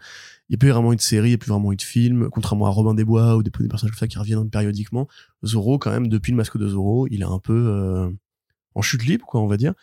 Donc euh, moi je suis plutôt content parce que effectivement je me dis que c'est un héros qui quelque part a tellement inspiré les comics et le principe même du super héros, je veux dire le mec Mm. qui se fait passer pour un bonnet maladroit euh, au quotidien et qui la nuit sort masqué, est un bro de la bagarre et tout, c'est littéralement Clark Kent, c'est littéralement Batman. D'ailleurs Batman ouais. on l'a vu dans des tonnes d'hommages de Frank Miller, de Darwin Cook, même bah, de Sean Murphy, hein, l'hommage à Zorro existait déjà là-dedans. Puis Zorro qui, enfin, qui inspire tous les héros pulp. euh, Bien sûr, voilà, évidemment, mais Shadow. voilà, le côté euh, cowboy masqué qui était justement un peu avant le Lone Ranger et tout.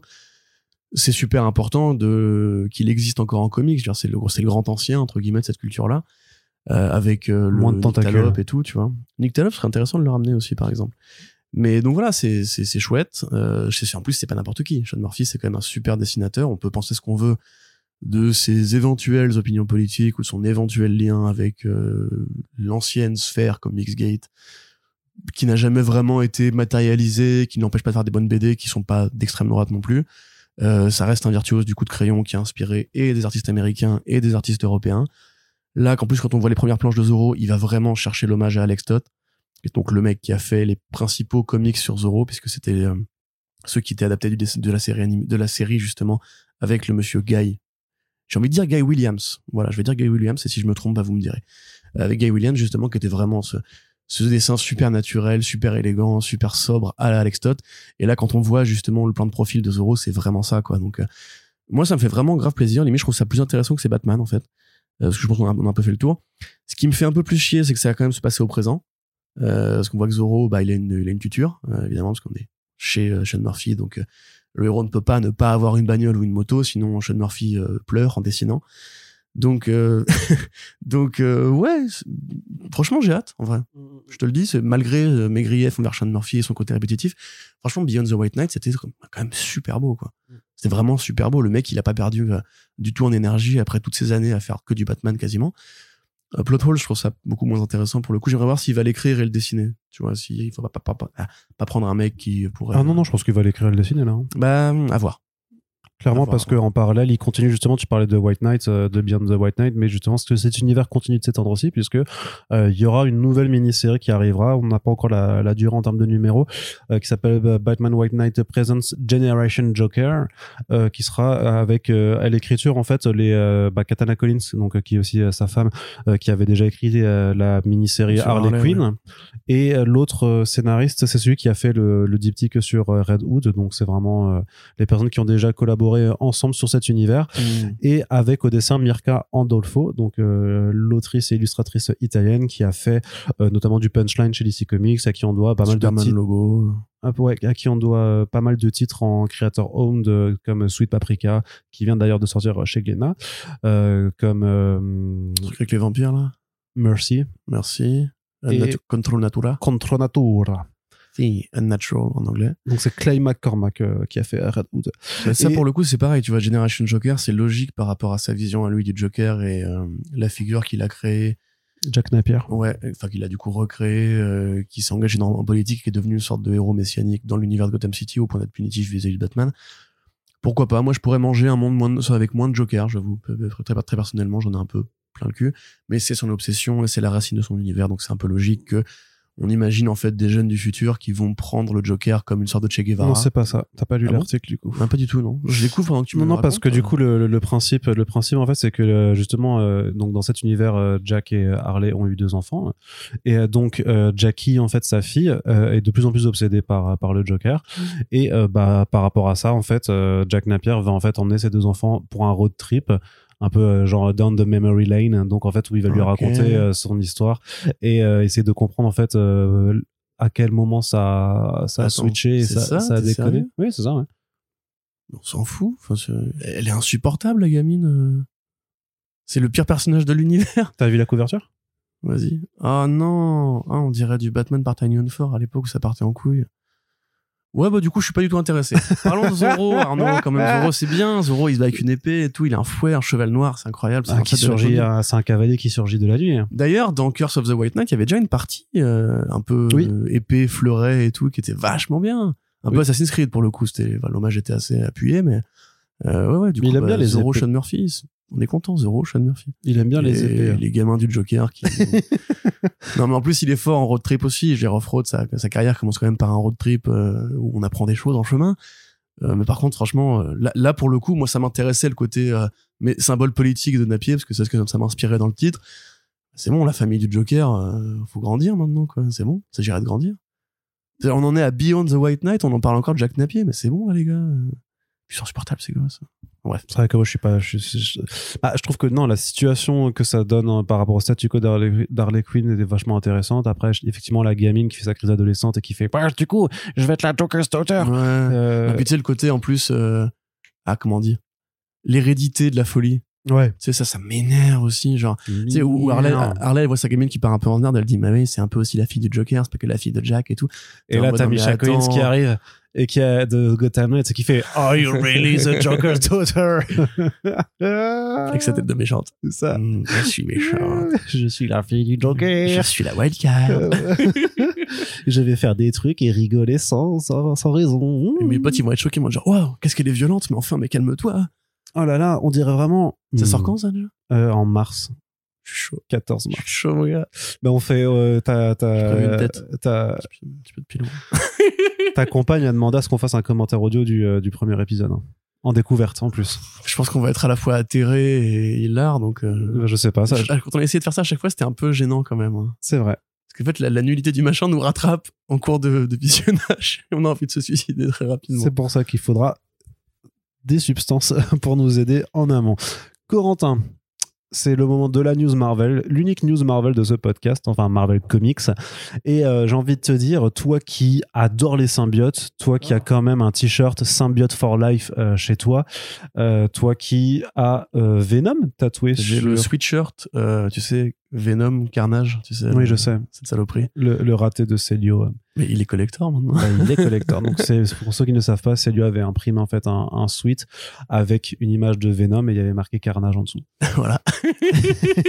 c'est du coup, c'est Si vous voulez des consultants, on est preneur. hein. c'est ça. C'est mais ce qui est non, mais ce qui est trop ouf, c'est que normalement, c'est validé tous les trucs faits avec euh, Marvel, Disney, machin. Ça doit être validé en amont et du coup il y a quand même quelqu'un qui a été très très très peu attentif euh, chez eux pour euh, laisser passer ça quoi c'est assez c'est assez incompréhensible Enfin bref, tout ça pour dire que on va avoir droit à un nouvel event autour de Carnage, un crossover en fait euh, qui va se faire entre la série Carnage de Ramvé et la nouvelle série à Miles Morales Spider-Man de euh, Cody Ziegler, si Oui. je me rappelle bien. Oui, tout à fait. Et donc ça s'appelle Carnage Reigns. Et donc ça, ça commencera par le, le sempiternel one-shot euh, Carnage Reigns Alpha. One. Et ensuite, il y aura donc euh, sur plusieurs numéros les séries Miles Morales et Carnage qui seront euh, entremêlés dans cette intrigue. Et Corentin, il est vraiment trop heureux, quoi, parce que Bah ouais. ça fait pas du tout après Absolute Carnage, après euh, Extreme Carnage. Extreme Carnage. série Carnage, Venom, Maxime Venom, Maximum Venomverse qui ont sont annoncé aussi, le Summer of Symbiote. Oh voilà. là là, qu'est-ce qu'on kiffe les copains, il y a trop de symbiotes partout. En plus c'est cool les symbiotes. Ouais. Moi je suis enfant des années 90, je peux dire que les symbiotes c'est cool. Hein. C'est À pas l'époque tout le monde était en mode genre Ouah, c'est un symbiote, c'est incroyable et tout. Et Miles Morales aussi. genre le pauvre Miles Morales, il, il prend cher aussi quand même avec euh, les What If Miles Morales, avec la saga Ça, des clones de Miles Morales. euh, Ouais, bah tout le run de Saladin Ahmed, en fait, qui était quand même bien, Ouais, bien, ouais. bien naze. Ouais, ouais, ouais. Ce serait peut-être. Enfin, je pense que Niklo a des marottes euh, et qu'il n'arrive pas à s'empêcher en fait de, de faire ça régulièrement. Là, il y a pas Gwen.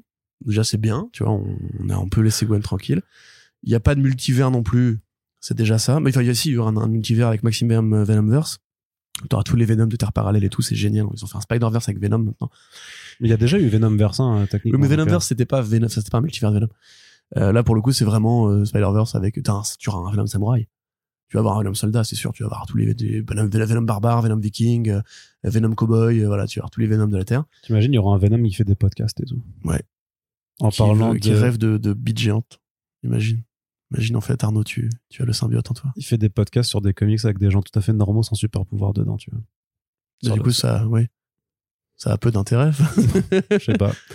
Vois, tu- ne sois pas scénariste. Peut-être que dans cet univers-là, c'est super intéressant, justement, Ah ouais. des gens qui ne sont pas, qui n'ont pas de super Ouais, pouvoir. C'est le Venom Slice of Life. C'est ça. tu vois. donc, euh, ouais, donc c'est chiant. Parce que déjà, en plus, ça arrive juste avant Summer of Symbiote, dont tout le monde se fout. Euh, Enfin, faut quand même qu'on arrête aussi de se mentir. Les gens, ils sont rincés des symbiotes. Et à raison, je veux dire, la proposition elle-même, elle est pas, elle est pas saisissante. Enfin, je, je mets au défi le moins de lecteur Marvel normal, pas le gros acharné, etc., de me citer plus de quatre symbiotes au-delà de euh, euh, Venom, Toxin, Carnage et euh, Scream. Tu vois, enfin, c'est déjà beaucoup. Scream, personnage avec zéro intérêt. Euh, Venom lui-même, mais c'est n'importe quoi la série actuellement de Venom. C'est n'importe quoi. C'est censé être un dieu cosmique qui est dans une sorte de Valhalla, des, des, des King, des King in Black, qui est juste un rajout sur l'idée de Donny Cates qui était intéressante. Et là maintenant on dit qu'il y en a 40 000 depuis le début des temps. Avec un adversaire cosmique un plan machiavélique et tout. Tu dis, qu'est-ce que c'est que ça? Euh, Carnage à côté, c'est même plus Cletus Cassidy. Là, quand même, faut lire le résumé du truc. C'est que là, en fait, du coup, le vrai Cletus Cassidy, euh, son âme est coincée dans une armure qui avait été créée pour le King in Black et qui va utiliser l'énergie extrémiste de Iron Man pour euh, péter des gueules et qui revient en mode berserker et tout. Tu dis mais qu'est-ce que vous racontez? Enfin, c'est on dirait vraiment les, les années 90 encore une fois mais mauvaise période quand en fait tous les concepts se mélangeaient et le but c'était juste d'avoir de la grosse baston et de vendre plein de numéros et plein de couvertures etc. Là il y aura des tie c'est quasiment sûr et certain. Euh, Miles Morales franchement qu'on lui foute un peu la paix quoi. C'est là ça va quand même l'embarquer dans un truc de quatre numéros encore en bloqué c'est un, personnage qui a, perdu beaucoup depuis la fin de l'univers Ultimate où personne sait vraiment quoi inventer depuis que Bendis est parti et qu'en fait bah, c'est juste un, une extension de Spider-Man sur une terre où il y a déjà un Spider-Man, une Spider-Gwen, un clone, un autre clone. Euh, Enfin, c'est c'est beaucoup quand même, tu vois. À la fin, c'est fatigant, c'est usant. Et honnêtement, cette ligne arachnéenne, je crois, si on fait la liste de tout ce qui a eu été annoncé depuis un an ou deux, euh, le procès de Peter Parker qui tombe du, ciel, le Gwenverse, les What If Miles Morales, le retour, non plus ne plus savoir qu'en faire, de Peter Parker après son coma de quelques mois, qui était mais juste la pire pirouette éditoriale de la vie. Euh, c'est fatigant. En vrai, Spider-Man, je trouve, et c'est en train de se bouffer lui-même. La franchise pourrie sur place, personne ne contrôle l'éditorial. Tout est validé, vraiment toutes les idées sont validées, la pire comme la plus intéressante. Euh, on s'y paume, et en plus, là, comme en, en, arachnéenne avec Spider-Verse, il rajoute aussi du 2099, il rajoute de tout. Ça, c'est chiant à la fin. Moi, je, n'arrive plus à, ne pas en fait hausser les, les, les épaules en mode euh, c'est bon, Spider-Man, on verra dans 5 ans quand il y en aura un aura pris sa retraite. Et d'ici là, bah, je juste ne rien lire parce que qu'est-ce que tu veux te, te t'imposer? Par juste devoir de panurgisme et de fidélité envers un héros que t'aimes bien, de taper ces machins-là, quoi. Enfin, Mm. c'est désespérant. Voilà. C'était beau. Non, non, mais je, je pourrais dire la même chose de Batman à un moment donné, tu vois. Quand euh, il y avait la période, non, mais quand il y avait la période Tynion Forge, Joker War, et qui chiait du Batman dans tous les sens en mini-série, etc. Mm. Mais on avait quand même des bons projets à côté. Là, en Spider-Man, tu Enfin, Zeb Wells, c'est pas fascinant non plus, on peut se le dire, c'est du mainstream, à la limite, c'est sympathique. Mais même Gwen, enfin, Spider-Go, enfin, Go Spider, euh, Miles Morales, c'est nul. Qu'est-ce qu'il y a de bien à lire en ce moment avec l'araignée, quoi? Mm. Très honnêtement, je ne sais pas. Si vous avez la réponse, n'hésitez pas à me conseiller des lectures parce que j'aime bien Spider-Man, j'aimerais bien euh, en relire de temps en temps.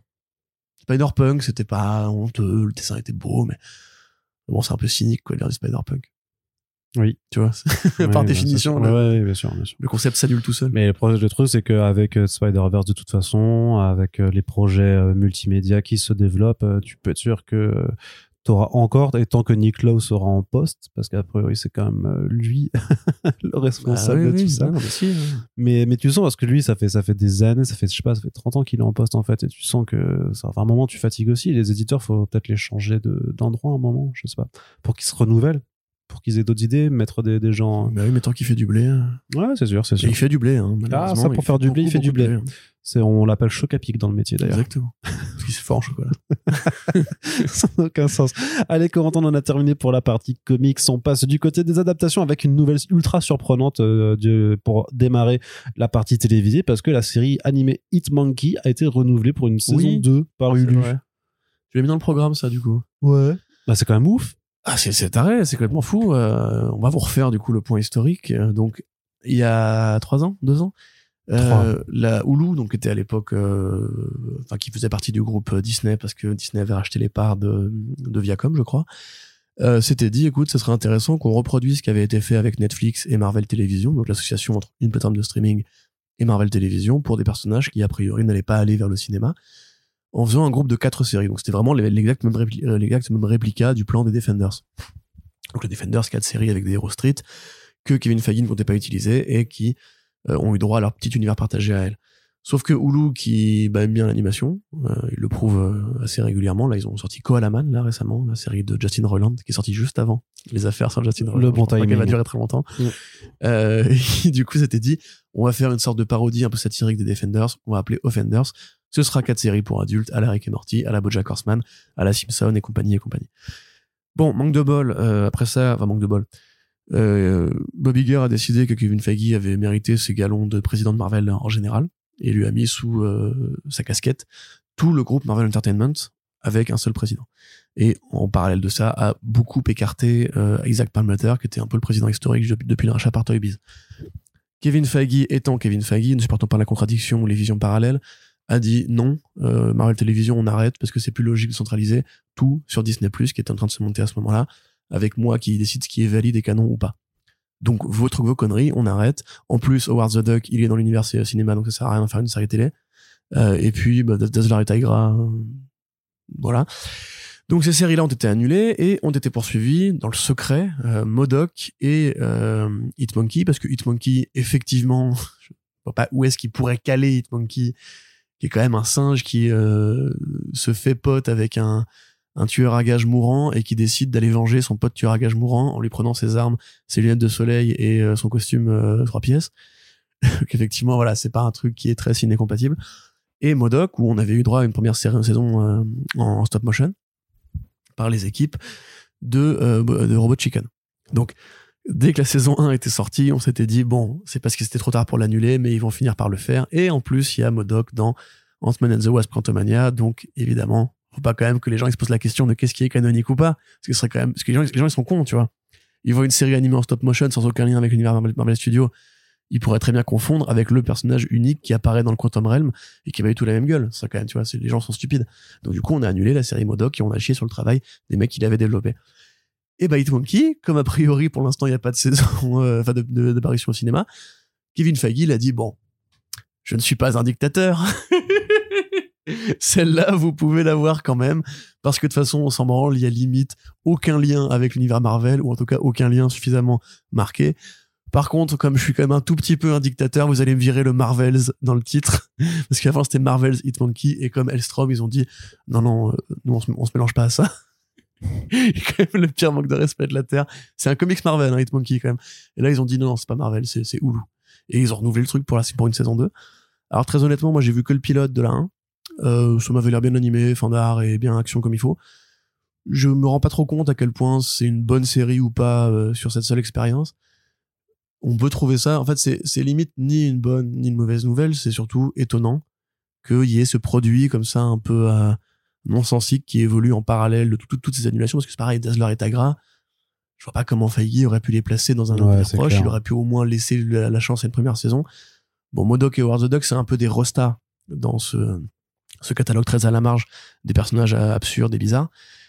Mais bon, Hitmonkey, voilà, Hitmonkey, ça, ça, ça fait de mal à personne. Tout le monde est content que ça existe.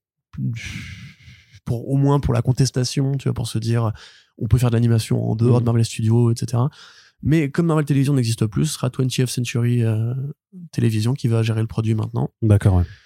Donc à voir, je sais pas, ce serait peut-être intéressant qu'on rattrape la saison pour en parler Oui, plus en profondeur. avec si Modoc, faire un doublé euh, Modoc Hitmonkey. euh. Ouais. Surtout qu'après Quantumania, euh, il y aura besoin de, de redonner un petit peu de, de noblesse à, à- au pauvre Modoc, je crois. Euh, J'ai pas encore vu. je- ouais, ouais, on en reparlera bientôt, t'inquiète pas. Corentin, Amazon Studios qui rempile sur les adaptations de comics avec trois projets qui ont été annoncés en l'espace de, de, de, de, là de 10 Ouais, jours. Euh, Criminal déjà, quand même, ça, ah, putain, quand même. de Brubaker et Sean Phillips, avec Brubaker en showrunner. Witches en série animée avec euh, Ça, c'est cool Jock aussi. en consultant artistique, enfin Ouais. en directeur artistique. Et euh, donc Et Butterfly. Scott Snyder en scénariste du pilote. Ouais, ouais, un scénario de Pilote, effectivement. Et euh, Butterfly, donc il y a un projet moins en vue dans, dans les sphères des, des comics indés, euh, avec Marguerite Bennett notamment dessus, quoi. Mais alors, Oui, Ara Chamel qui était scénariste, enfin qui est scénariste de, de cinéma, qui avait écrit un script pour le cinéma qui n'avait pas été retenu, adapté en BD par Marguerite Bennett et cet artiste qui ressemble beaucoup à Jock, enfin qui dont le trait ressemble beaucoup à Jock. Ça, ça a quasiment aucun intérêt au sens euh, grande saga cosmique. Hein Euh, Non, non, c'est qui fait, il fait les couvertures. oui, pardon. Mais euh, ah merde, bref, peu importe. Ça, ça va m'obséder, ça y est, voilà. Donc bref, ça c'est vraiment une série en quatre numéros qui était un pitch de cinéma à la base, qui va être transformé en plus, qui aura plus rien à voir avec le. Vas-y. Antonio Fuso. Antonio Fuso, c'est ça. Qui aura plus rien à voir avec la BD, puisque dans la BD, c'est euh, un ancien espion qui abandonne sa fille, se passer pour mort et va vivre dans le, les vignobles du Beaujolais, en France. Et donc, c'est une de ces BD où, en fait, les, le scénariste de faire semblant de parler un peu français, sauf qu'en fait, a que Google Trad, et donc les mecs qui parlent français font une faute de phrase, enfin, une faute de grammaire par, euh, par phrase. Et en fait, à la fin, on s'aperçoit que tous les Français parlent anglais, ce qui est quand même beaucoup plus simple pour rendre les dialogues plus fluides. donc, c'est pas une très grande BD. Euh, ce sera fait en version coréenne avec Daniel Day Kim de Lost et Hawaii Five-O.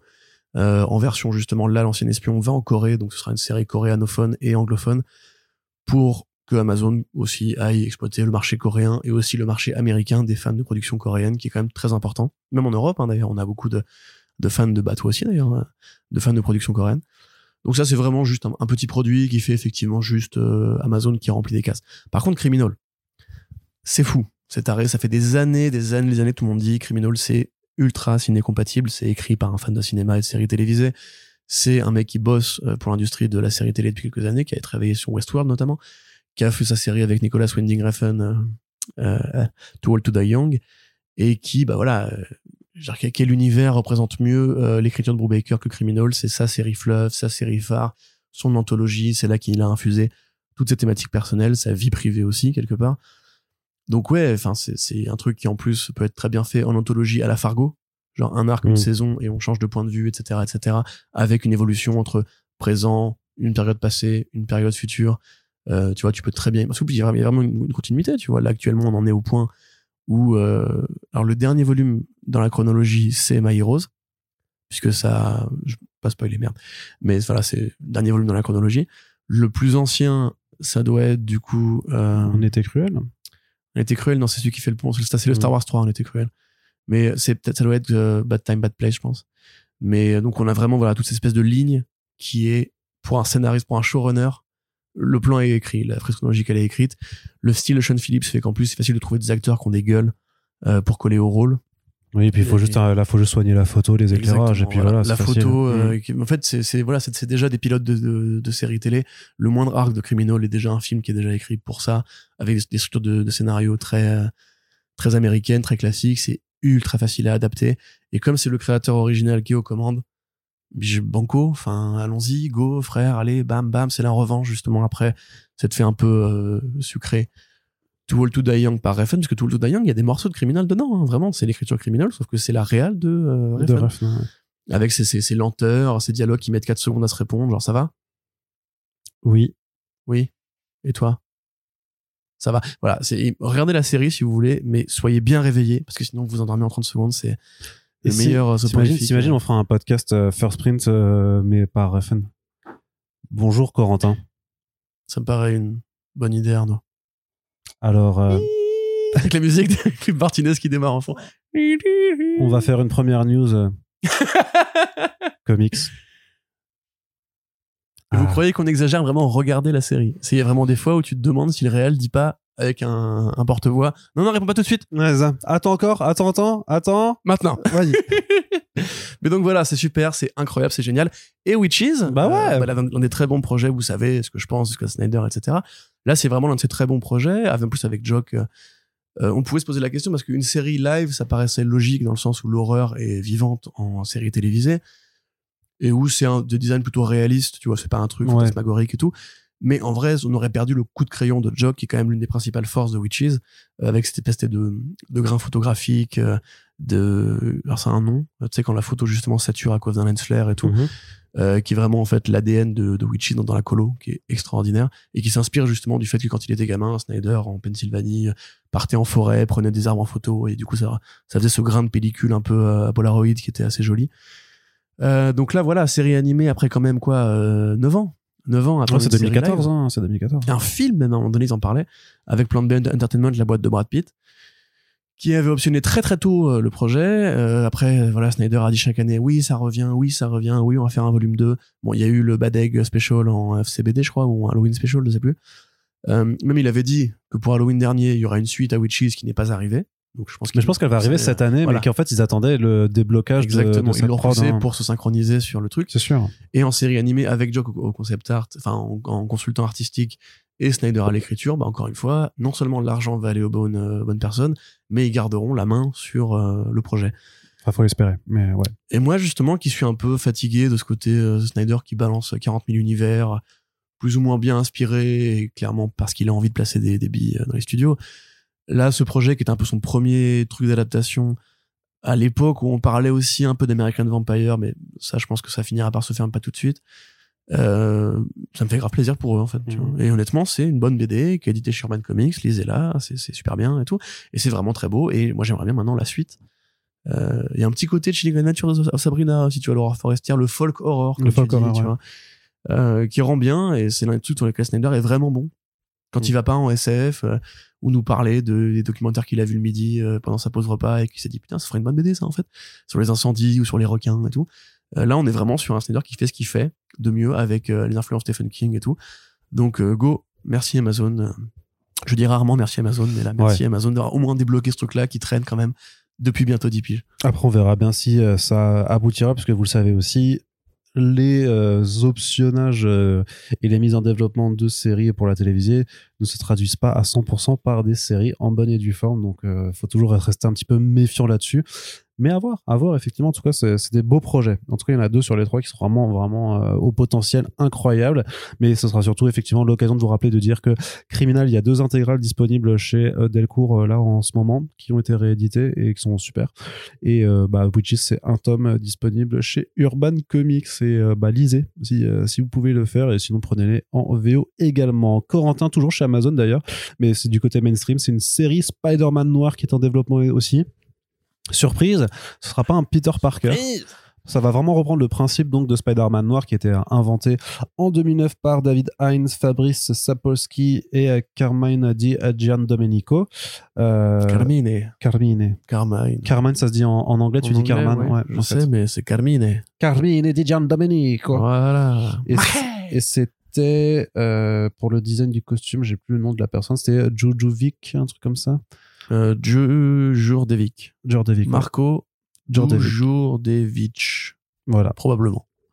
Donc réinvention à l'époque de la Grande Dépression euh, de euh, Spider-Man qui euh, ben, peine à payer son loyer et en fait dont le- le- le- l'oncle l'oncle Ben pardon j'allais dire l'oncle Parker Non, l'oncle Ben.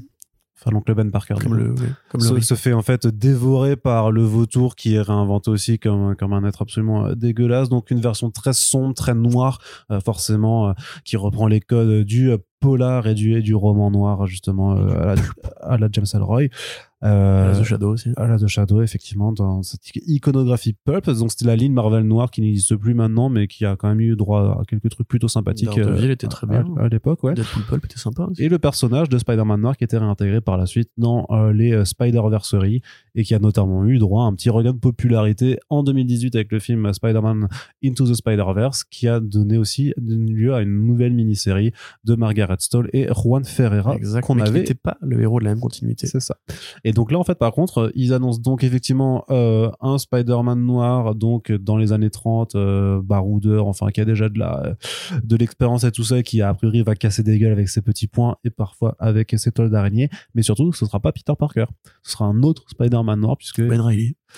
Ouais, peut-être, ouais, ça, ça se trouve, il, Ouais, ferait- il ferait, il ferait, il pourrait faire le, euh, le, le clin d'œil comme ça, mais je pense pas qu'ils iront dans cette direction non plus, mais parce que Peter Parker est toujours réservé par Marvel Studios euh, au cinéma. Mais c'est donc aussi voilà, bête c'est- que ça. Ouais, c'est c'est très- c'est- c'est juste ça. Mais euh, techniquement, euh, c'est le deuxième projet en série télé d'univers Spider euh, qui est en développement avec euh, dans ce cadre donc entre Sony et, et Amazon, puisqu'il y a aussi la série euh, Silk Spider Society Exact. qui doit voir le jour. Ça veut dire que ça y est, Sony fait des protagonistes et plus juste des vilains. Enfin, fait des héros et héroïnes plutôt que des vilains. mais toujours sans Peter Parker. Mais toujours sans Peter En fait, Parker. en fait, en fait, c'est leur, euh, enfin, ouais, non, mais du coup, c'est leur, leur argument, en fait, c'est non, enfin, un univers sans, sans Peter Parker. Spider-Less verse, Voilà, toujours. toujours, ouais. Spider-Man less verse, du coup. Mm. Mais en même temps, c'est ce qu'on avait dit, rappelle-toi, les premiers podcasts qu'on faisait ensemble où on parlait justement des grands plans de Sony avec tous les films sur les méchants et tout. Et moi, je disais, mais attends, mais vous vous rendez bien compte qu'il va y avoir un problème de, soit d'éthique, soit de moralité, soit de, bah, de, de vide, euh, dans la mesure où en fait beaucoup de vilains sont générés par le héros ou ont le héros comme motif. Pourquoi vous ne prenez pas Silk, qui est justement une, un personnage qui était justement dès le début dans la chronologie de Peter Parker, qui piquait juste après lui, qui a les mêmes pouvoirs que lui, blablabla. Et finalement, bah, ils ont fini par le faire, donc euh, c'est cool. Bon, c'est en série télé, c'est un peu curieux en l'occurrence.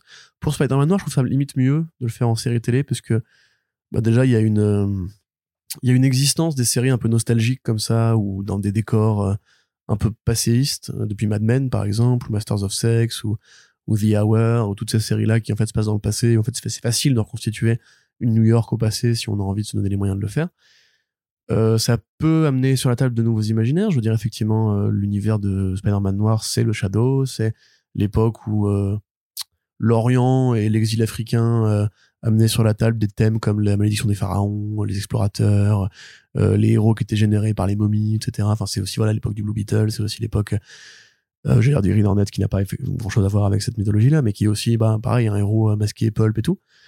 Donc, moi, c'est un, un imaginaire que j'aime énormément. Je trouve ça dommage qu'il n'ait pas été ram- ramené plus tôt par le cinéma, parce que le film The Shadow, par exemple, est, nul.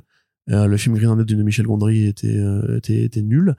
Euh, et d'une manière générale, en fait, tout ce qui a été entrepris, comme pour Doc Savage et tout, a été tué dans l'œuf. Donc, en fait, on n'a jamais eu. Même le Rocketeer, genre, le film était bien, le premier film de Joe Johnson était bien. Tout ce qui a été fait depuis pour essayer de le ramener a été tué dans l'œuf à chaque fois. Donc, c'est quand même con, parce que c'est un bout entier de l'imaginaire qui existe. Euh, je sais pas pourquoi on pourrait ramener les synthés des années 80 et euh, les jeans euh, à l'envers et tout, et pourquoi on pourrait pas ramener les imperméables, les chapeaux, les, les mitrailleuses Thompson, les cigares, les coups de saxophone. Tantananan, tantananan. si vous avez reconnu ce générique, vous êtes des vrais. Euh, mais du coup, ouais, carrément, moi je veux un, je veux un bon Peter Parker, Spider-Man noir, limite plus âgé que, enfin, je veux un bon Ben Reilly, ce que tu veux, Spider-Man noir, limite plus âgé justement que la figure de Parker habituelle, un mec aurait baroudé un peu comme Nick Cage dans Spider-Verse, qui aurait ce côté plus vieillissant et tout. Il y a plein de profils auxquels je pourrais penser, mais euh, voilà, on, on le veut à un bar euh, de Harlem, euh, sous la nuit tombante et la pluie battante Avec la pluie, ouais, bien euh, sûr. avec un verre de whisky en pensant à Mary Jane. Très petite assassinée. Dans les- Noir comme les pupilles de sa prostituée junkie, que j'ai pas pu sauver de l'enfer, qui était sa vie. T'avais vu le sketch euh, des Cassos avec euh, Inspecteur Gadget en mode justement. euh. Ah ouais, en mode au film noir. Ah, machin. incroyable, Non, j'ai pas vu. Mais donc ouais, euh, bon gros, bon gros kiff aussi. Si c'est bien, franchement, hein, c'est pas mal. Elle s'appelait Gwen. J'ai s'appelait Gwen. Oui, c'est vrai. J'ai pas pu la sauver. J'ai pas pu la sauver. Tombée d'un pont. Depuis ma vie est un enfer. Ouais. Son visage hante le moindre carrefour. Mais donc ouais, grave, grave, grave. Et espérons que ce sera bien. Ouais, c'est ça. C'est quand même la première priorité. C'est ça, c'est ça. Euh, du coup, ouais, je pars à la recherche de son tortionnaire. Un homme, un homme qu'on surnomme le bouffon vert. à cause de son imperméable. Allez, Pareil Corentin. qu'il est maquillé avec la famille Osborne. C'est la racaille de la 47e. J'ai grandi avec le fils Harry. Petite frappe. On a frôlé la communale tous les deux. Allez, Corentin, on continue du côté du cinéma. Le film Face, on a des nouvelles du film Face. Oui, ce film donc qui se situe dans l'univers Valiant, Face Herbert, qui est donc une psiotique capable de voler, de euh, faire léviter euh, les autres euh, à côté d'elle, qui est caractéristiquement parlant en fait bah, la seule réelle super-héroïne dans l'univers Valiant, parce que dans- en général dans l'univers Valiant, c'est des soldats, c'est des euh, Des ninjas. des ninjas, des espions, des militaires. En fait, elle, c'est vraiment, c'est une meuf qui est fan de pop culture et de super-héros et donc qui veut être vraiment une super-héroïne, qui se fait du coup appeler euh, Zephyr euh, dans, dans, son pseudo et qui est d'ailleurs journaliste, euh, comme une cer- un certain Clark Kent. Donc vraiment, vraiment les vraiment les éléments du, euh, du super-héros euh, classique et surtout Face qui donc n'a pas un physique euh, de euh, d'héroïne de comics habituelle puisque bah elle est grosse tout simplement. Et donc c'est un projet qui était euh, c'est pas un gros Elle mot. mais c'est pas un gros mot je sais pas comment on le dit mais c'est pas je dis pas ça comme un gros mot donc voilà mais c'est ça reste Elle a des kilos en trop. Est bah, un peu enveloppée, bah, comme Obélix. Elle un peu non mais voilà parce que dire en trop par rapport à qui par rapport à la norme gna, gna, gna, tu vois c'est donc C'est vrai, c'est toujours très chiant de, Non, de- de- de dire ça. Ne dites plus kilos en trop. Et donc, qu'est-ce que je vais dire? Mais donc voilà, c'est un projet qui est en développement depuis 2018-2019 chez Sony Pictures. Et bien entendu, Sony Pictures qui a fait euh, Bloodshot et qui a perdu le film Harbinger qui est passé chez Paramount, même si on n'a plus de nouvelles non plus de ce film-là. Et donc, le film est de nouveau en développement, mais chez Paramount également. Et pourquoi pas peut-être une certaine logique puisque techniquement Face peut apparaître aussi dans un film Harbinger qui explique comment Peter Stanchek qui est le plus puissant des psiotiques mène une révolution de jeunes euh, face à Toyo Harada qui est l'autre euh, psiotique le plus puissant du monde qui veut amener la Terre euh, de la façon d'une façon totalitaire, on va dire. Donc pour Face par contre, c'est plutôt léger en général dans la tonalité euh, du, film. Et donc le film avance avec une scénariste qui est recrutée. Et le donc on pourrait se dire chouette, bah enfin des nouvelles, enfin le film avance et tout ça, sauf que la scénariste en question, eh bien elle s'appelle euh, comment elle s'appelle? Elle s'appelle Emily Carmichael. Et euh, sur son euh, CV, on a les scénarios des films euh, Pacific Rim Uprising et Jurassic, bien. et Jurassic World Dominion. Trop bien. Donc c'est quand même pas ouf. Non. Bah, Non, franchement, c'est dur. hein. tu aimes la merde. Existe, hein. Franchement, c'est c'est dur de dire le film il avance enfin. Ça fait 4 ans qu'on en avait pas entendu parler.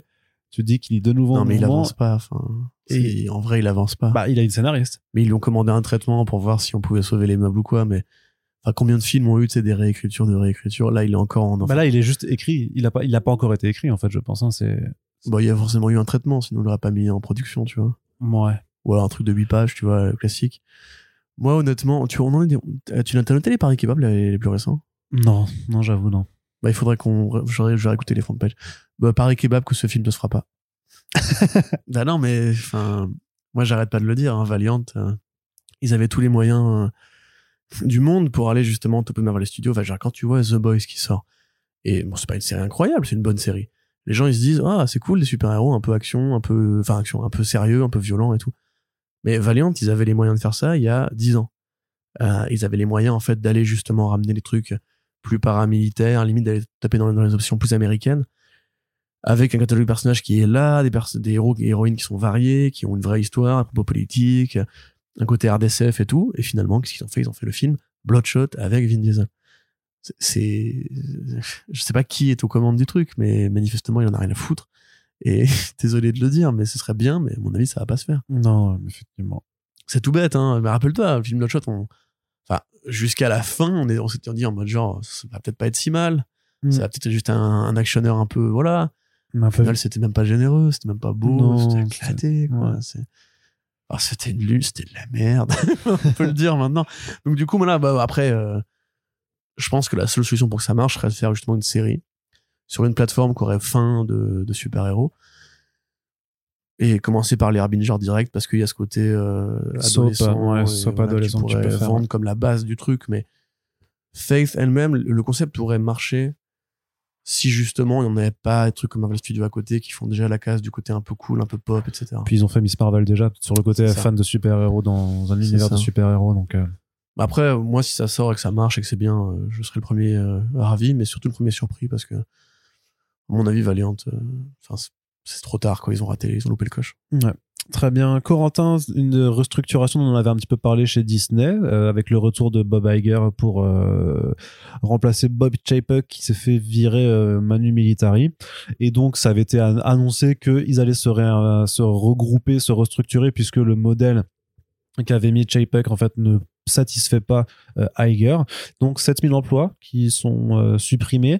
Mais hum, le truc euh, qui m'a le plus intéressé dans cette actualité, c'est la façon en fait dont il veut euh, en fait remettre dans un même département en fait les personnes responsables de la création des contenus et de leur distribution parce qu'avant c'était en fait deux Ouais. divisions qui étaient séparées. Et en fait ce qu'ils ce qu'ils expliquaient c'est qu'a priori les personnes qui étaient à la création se sentaient un peu micromanagées par les gens justement de la distribution où on était vraiment dans l'imagerie assez classique des mecs en, en costard cravate qui connaissent rien en fait aux personnages ou aux histoires et tout ça et qui viennent en fait euh, ben, euh, foutre la merde dans des projets créatifs euh, parce que parce que eux leur seul intérêt c'est de faire de la thune. Et donc en fait ce qu'ils veulent ce qui ce que JPEG veut faire c'est redonner en fait du pouvoir aux personnes qui sont impliquées dans la création mais en leur mettant des responsabilités aussi sur en fait euh, les résultats financiers de leur euh, de leurs Des objectifs, quoi. Enfin, enfin des objectifs comme avant. Enfin, ça a toujours été comme ça chez Disney avant, euh, Mm. avant que Chapek arrive. Hein. mais qui est, qui est une façon plus intéressante de, de enfin je trouve que c'est plus intéressant de donner en fait aux personnes en charge de la création de, de, de- effectivement de pouvoir réfléchir à des options de distribution ou de, ou de marketing puisque c'est quand même les personnes juste qui savent en fait euh, ce qu'il y a dans les œuvres. Et, et, et le truc qui, qui me dit à rebours aussi c'est est-ce que ce modèle cette séparation en deux, en deux pôles est pas aussi responsable bah, de, de la qualité de certains des films Marvel qu'on a vus euh, récemment? Parce que alors encore une fois tu l'as pas vu alors on enregistre ce podcast mais on en reparlera de Quantumania. Mais pour moi il y a un syndrome en fait quand tu le mets à côte à côte de Thor Love and Thunder je me dis est-ce que c'est pas une question de modèle de production aussi qui était effectivement celui effectif là dans les années euh, post-Covid et, et post-Iger? Est-ce qu'il n'y a pas un lien Il faudra pas essayer de Bah, on en reparlera Ouais. euh, samedi quand je l'aurai vu, mais je pense que t'es dans le vrai sur un truc. Par contre, il y a aussi l'autre chose, c'est qu'aussi Kevin Feige, c'est le seul. Enfin, oui, il y a aussi Nate, euh, mais Nate Moore et Louis Desposito, mais je veux dire, c'est quand même lui le patron, quoi. Et là, ils font trop de produits, à mon avis. Euh, Kevin Feige peut pas être à la fois sur les séries télé, sur les films, sur la préparation du futur, sur la gestion de Marvel, Entertainment, télévision, enfin, anciennement télévision, etc. Et je pense qu'à mon avis, c'est aussi ça. Mais on pourra faire ce débat, comme on l'avait déjà fait pour le Thunder, d'ailleurs. On avait, j'ai réécouté le podcast, d'ailleurs. On a fait une très longue partie sur euh, l'usage d'utilisation des fonds verts et les DFX et compagnie. C'était super intéressant, j'étais fier de nous. Mais euh, par contre, ce que tu dis, effectivement, on en avait parlé la dernière fois. C'est le fameux euh, DMED, comme ils disent dans les articles de THR, donc le Disney Media Entertainment Distribution, qui était donc une création de Chapek, qui avait nommé donc fameusement Karim Daniel, son bras droit, euh, et son équipe de, de sbires euh, malsains, qui en fait, les produits de Pixar, de Disney, de, enfin, de Star Wars, de Disney euh, Pictures et compagnie, arrivaient dans ce bureau, et eux, ils disaient, alors ça c'est Disney+, euh, ça c'est ça c'est ça c'est cinéma, ça c'est euh, ça c'est Disney Channel, et ça ça sort pas, c'est de la merde. Et c'est comme ça qu'en fait les mecs, ils ont ils ont bah, ils ont vraiment ça, ils ont piloté à distance et micromanagé justement des tonnes de production, ce qui en fait a écrasé euh, Pixar par, précisément parce que déjà bon Chapek est un homophobe notoire euh, et bah en fait a censuré des tonnes de, propos qui avaient été faits à ce moment-là. Beaucoup des équipes de Pixar étaient extrêmement frustrées pour Soul, euh, pour euh, Luca, euh, tous ces films-là qui en fait avaient des potentiels de sortie au cinéma et qu'on on leur a préféré des trucs comme euh, Buzz Lightyear qui est bah, un film qui est pas intéressant enfin demeuré on peut, on peut, le dire c'est pas un mauvais film mais c'est pas un film intéressant proportionnellement à ce que fait Pixar d'habitude. Là tu vois aussi les 7000 emplois se conjuguent à l'annonce de de produits très euh, automatiques. Tu vois Toy Story 5 euh, la, la Reine des Neiges 3 tu vois des, franchises qui ont déjà marché qui dont on sait qu'elles font des milliards de dollars quand elles sortent où on prend aucun risque. On va ramener les gens sur un terrain connu. On va arrêter de, de se disperser. On va miser sur euh, le rendement immédiat parce que là en fait les pertes de Bob Chapek à mon avis sont vraiment beaucoup plus importantes que ce qu'on qu'on pensait Disney qui a du coup sacrifié sa rente qui était le cinéma Et je suis quand même content de dire qu'on l'avait dit depuis le début. Ça, ça me fait quand même assez plaisir. Euh, parce que Disney s'est dit, bah, le cinéma, de toute façon, tout le monde s'en détourne. On va le garder pour Star Wars et pour, euh, et pour Marvel. Sauf que, euh, bah, il y a plus de films Star Wars, pour commencer. Et ça coûte très cher une série Disney plus Star Wars. Quand en plus, après, on sait que, bah, les abonnés ne payent pas un supplément en fonction du budget de la série. Que du coup, bah, en fait, ils ont vraiment vidé les caisses pendant, pendant deux piges. Qu'à côté de ça, il a fallu bah, faire des levées de fonds pendant le Covid pour que l'investissement, enfin, le cours de l'action revienne à un bon stade et tout. Et qu'en définitive, bah ouais, Bob Chapek, c'était un mauvais président. Il a juste vidé les caisses, Hager y revient, et du coup, bah, qui c'est qui paye quand le président était mauvais? C'est les employés. Mmh. Et on fout 7000 personnes au chômage comme ça, parce que euh, un génie s'est dit, euh, sacrifions le truc qui nous, a, fait bouffer pendant 10 ans. C'est-à-dire les entrées au cinéma. C'est, je trouve ça génial. Euh, enfin, triste pour les pauvres 7000, 7000 employés qui vont être au chômage dans un marché qui est très concurrentiel où la centralisation de, l'industrie culturelle et créative fait que c'est plus compliqué de rebondir maintenant et qu'en plus bah, il y a les IA qui poussent à la porte pour te rappeler que ton boulot sera obsolète dans 5 ans. Voire moins que ça. Euh, anecdote. Euh, là récemment à mon cinéma je, il, nous écoute pas donc je peux en parler. Il y a mon patron qui devait introduire euh, une séance avec l'auteur de Gomorrah qui était venu faire un, petit speech. Ah, ok. Ouais. et en fait il savait pas trop quoi dire donc il a demandé à son assistant de, de faire écrire un, speech sur ChatGPT pour pouvoir aller prendre la parole et avoir bah, rien à préparer. Et apparemment, de ce que m'a dit l'assistant en question, ça se fait de plus en plus pour des mails professionnels ou des prises de parole. Donc en fait, c'est le taf que, que, des mecs comme toi et moi pouvaient avoir avant, justement, de faire des éditoriales ou d'écrire justement des introductions, etc. En fait, ça y est, c'est déjà obsolète. Donc imagine bien dans, dans, le marketing, tous les mecs qui écrivent des communiqués de presse ou quoi, ils sont déjà obsolètes, tu vois. Donc dans d'autres 2, 3, 4 ans, imagine tout ce qui va être remplacé ça va être légiféré. Non, mais il va y avoir une législation. Ouais, ouais. Oui, bien sûr. Les états généraux. Bref, on verra bien, mais en tout cas, voilà, c'est horrible. Euh, de la même façon que, tu sais, comme, Mark Zuckerberg a pris sa décision géniale de foutre des milliards dans Meta, ça a pas marché et qu'il a viré combien? 11 000 personnes? Et qu'il a fait, tu sais, sa, sa, petite lettre en mode genre, ah, ma faute, désolé les gars. Et que t'avais le, je sais plus quel gars qui avait dit, euh, ça c'est un vrai patron, ça, il assume ses erreurs et tout. Il assume que dalle. Il y a 11 000 personnes qui sont foutues à la porte, voilà. Enfin, il fallait juste Il fallait que Bob Iger, en fait, donne des directives claires à Bob Chapek. Bon, après, il a pris le Covid dans la gueule, hein, c'est pas forcément de sa faute non plus. Mais qu'en fait, Bob Iger ne parte pas comme ça, ou sans. Je me demande comment est-ce qu'ils ont choisi ce mec-là ou cette stratégie-là, parce que Disney Plus c'était une bonne idée, mais quand tu, quand tu t'appelles Disney, que tu fais 4 milliards juste sur les Marvel chaque année en box-office, dans quel monde tu te dis que le cinéma n'est plus un secteur de croissance? Enfin, c'est, c'est, c'est hallucinant. Et euh, là, en plus, justement, ça tombe bien parce que la Chine a été reconquise. Ils vont pouvoir envoyer leurs films en Chine, refaire beaucoup d'argent. Euh, ils ont pas de, de grosses sorties, on va dire, de Star Wars à l'horizon, mais a priori, c'est en train de se débloquer. Il y a des modes Lindelof qui est en discussion, c'est ce que me disait un pote récemment, euh, pour refaire des films Star Wars et compagnie. Et là, voilà, c'est un peu le euh, ok, bon, on a fait les couillons. du coup, maintenant, ce qu'on va faire, c'est qu'on va dégraisser, on va optimiser et on va ramener la franchise bien tarte aux pommes, bien chausson pour bah, pour remplir les, les les comptes en banque, quoi, parce que là, on en a besoin donc ouais, enfin c'est euh, c'est un vrai feuilleton ça aussi. Peut-être que je deviens nostalgique à mesure que le temps passe et que ça fait quand même quelques années qu'on fait ces podcasts, mais t'as vraiment l'impression qu'en fait des mecs très cons comme toi et moi, parce qu'on est quand même très cons, on n'a pas fait des écoles de business et tout, euh, on arrive à anticiper les problèmes plus rapidement que les mecs qui font justement ce métier-là pour vivre. Parce qu'il fait quand même des années que justement qu'on euh, on dit que le streaming, tout streaming, c'est c'est une stratégie qui est dangereuse. Et enfin, je veux dire, attends, c'est pas pour nous jeter des fleurs. Des, tonnes de gens l'ont dit, des analystes, des professionnels et compagnie. On a limite rapporté beaucoup de leurs propos d'ailleurs ici. Mais euh, enfin moi ça commence un peu à m'écœurer. J'ai l'impression d'avoir déjà fait au moins 5 news sur les licenciements chez Disney depuis le rachat de la Fox déjà, tu mmh, vois. Mmh. Euh, en deux ans, il y a dû y avoir au moins 10 000 personnes qui ont, perdu leur taf, hein, à coup de fusion, d'acquisition, de plans d'économie et tout. Enfin c'est quand même, euh, c'est un peu inquiétant. Moi je trouve tout ça. Voilà, c'est la fin de ce très long monologue qui part un peu dans tous les sens. Excusez-moi, mais euh, voilà. Eh bien, on verra bien, de toute façon, ce que ça donnera dans les années à venir, en tout cas d'un point de vue purement euh, créatif, si ça permettra de euh, redresser la barre, parce que, et on en reparlera encore samedi, je suis désolé vraiment de, faire du, du, teasing pour le podcast Ant-Man euh, Quantumania, mais euh, je me pose vraiment la question à l'ouverture de la phase 5, en fait, si Marvel Studios va vraiment réussir à retrouver certaines l'être de noblesse, on va dire, parce que je pense qu'il y, y, a quand même un, mm. un, problème de plus en plus sérieux qui se pose d'un point de vue attractivité de leur univers. Tu, à la limite, un podcast qui serait thématique, on va dire, qui serait le bilan de la phase 4, ça pourrait être pas inintéressant, parce que moi j'ai vraiment l'impression qu'autour de mes potes qui sont pas des lecteurs de comics ou mais tu sais qui consommaient Marvel un peu comme un truc euh, un plaisir coupable que tout le monde aimait bien tu vois on chez les personnages et tout on allait chercher un petit peu la petite pépite dans un film la réplique qui marchait bien et tout là beaucoup m'ont dit quand même la phase 4 compliqué quoi compliqué et même nous je veux dire j'ai jamais été aussi énervé moi pendant les pendant les podcasts Okai ou Moon Knight tu vois alors que au demeurant, je suis bon public, tu vois. Enfin, je- il y a plein de films Marvel qui sont pas incroyables, mais que je défends, euh, comme Shang-Chi et tout. Là, quand même, il y a eu des vraies saloperies, quoi. Mm. Le Van Thunder, euh, en le réécoutant, on était un peu énervé en vrai. Bah, il est énervant, Love and Ouais. Thunder, hein. Ouais, c'est ouais, mauvais faible. Allez, Corentin, justement, puisqu'on parlait de Marvel Studios, est-ce que Guardians of the Galaxy Volume 3, ce sera quand même une bonne surprise cette année? Il y a le trailer qui est tombé, un nouveau trailer qui est tombé au cours du Super Bowl, et donc on- des- avec un, un trailer où, euh, qui nous montre vraiment le maître de l'évolution, donc le High Evolutionary, euh, qui sera donc le méchant, de l'antagoniste de, Oui, là, c'est cette, sûr, euh, ouais, ouais. de, de, cette, de, ce, de ce troisième opus de James Gunn.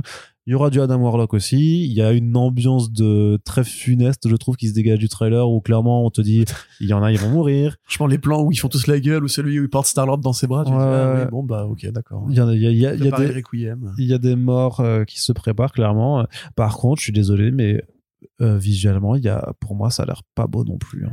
Ah, Je sais pas si c'est la compression, je, et je, je ferai la même remarque sur, euh, sur un autre film dont on va parler juste après. Je sais pas si c'est juste la compression YouTube qui devient de plus en plus catastrophique, mais je trouve que ce trailer de Guardians, là, Non, il non, date, il date on, en- pas on en a quoi. parlé. C'est les studios d'effets spéciaux qui sont à flux tendu et qui, et qui n'arrivent pas à tenir ce- ce- cette cadence, quoi. Je veux dire, on va en parler effectivement, comme tu dis juste après, mais à mon avis, il y a, et c'est là que, bah, ça pourrait, peut-être que les, les IA vont sauver le cinéma des effets spéciaux parce Parce- qu'effectivement, là, les humains n'arrivent plus à tenir la cadence. Il y a trop de production, trop de travail et, Parce que le plan euh, de, euh, de là, des, des, des- quand ils sont tous les cinq dans des tenues un peu, un, un peu ouais, un pastel peu, comme ça. Un peu Challengers of the Unknown, quoi. Ouais, et qui et le, le fond derrière là, mais il est abominable quoi. Il est moche, il est générique en plus. Et cette vision de l'espace, j'ai l'impression que même dans la façon dont dont Gunn montrait l'espace de, de, de Marvel Studios et tout, il y a quelque chose qui s'est perdu Ah en oui, c'est beaucoup moins coloré, c'est sûr. Ouais, Parce que là, le film, je pense, appelle à ça.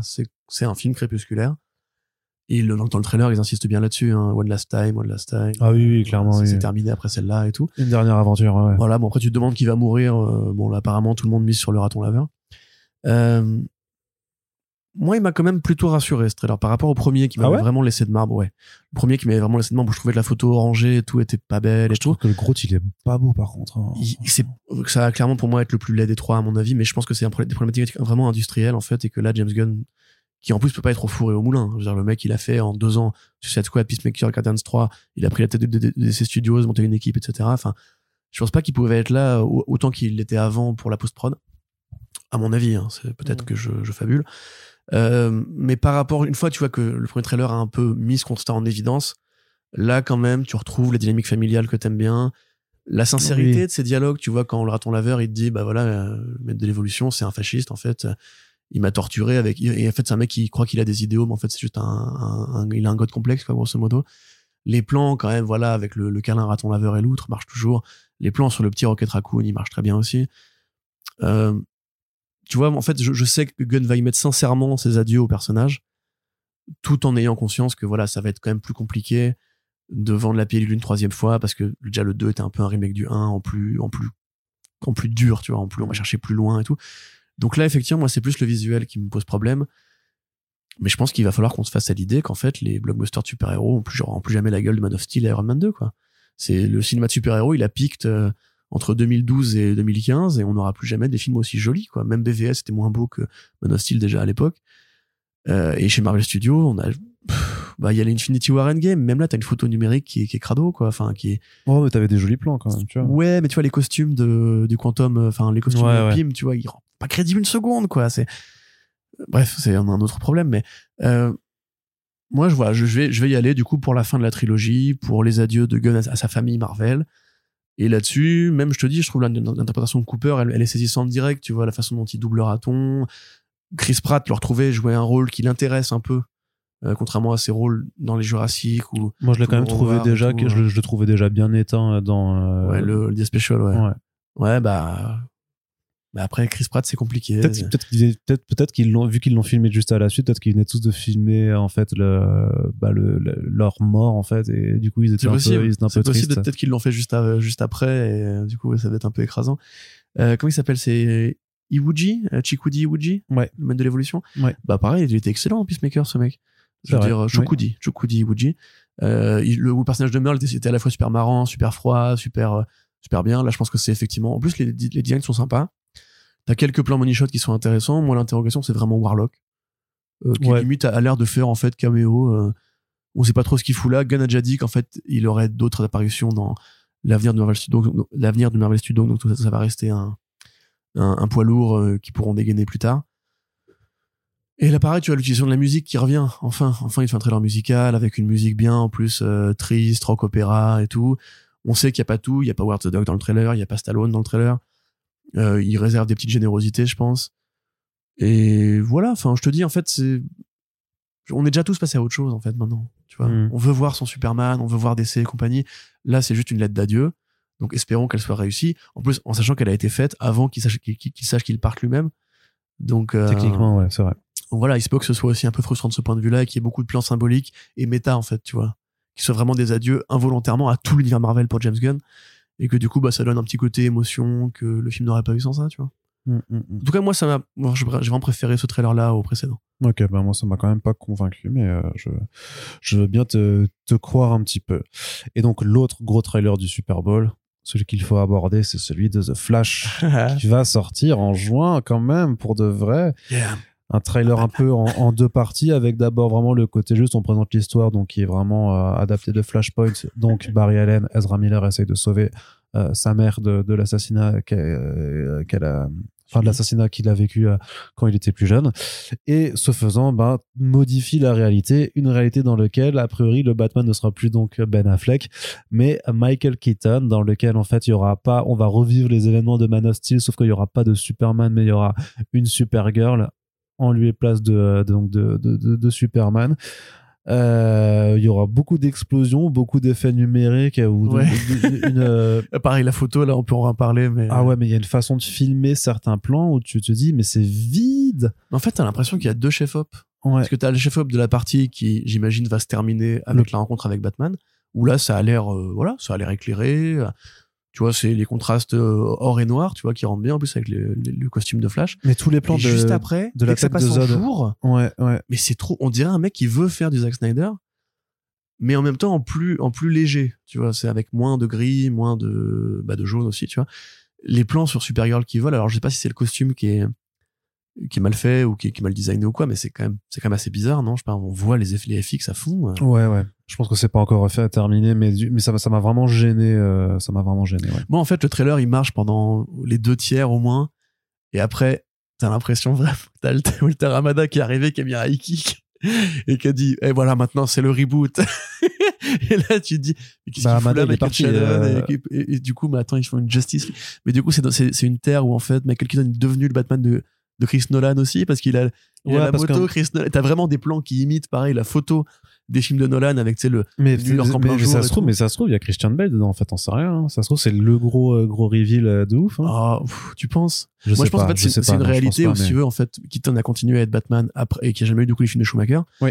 Après, les années 2000 sont arrivés, et en fait, pour rendre un hommage méta au fait qu'il y a bien eu une trilogie de Nolan, on va t'expliquer qu'en fait, Michael Keaton a vécu. Mais il y y a un plan-. Oui, oui, parce que non, de toute façon, il y a, il y a un plan, en fait, il y a un plan dans un spot TV où tu vois plusieurs costumes de Batman, donc tu vois qu'il a changé, donc faudrait regarder ces costumes-là en question, mais ça se trouve, il y a celui du, du, Bat- du, du Nolan. euh, ça, ça, au niveau comique, c'est vraiment justement l'écriture à la Morrison, c'est vraiment euh, Mm. un vrai bel hommage méta. En l'occurrence, si on me dit que Keaton a, a fait Batman Begins, Batman The Dark Knight et guerres, alors qu'il avait 50 plus à chaque fois et que grosso modo à la fin c'était un PP, moi je suis chaud de ouf.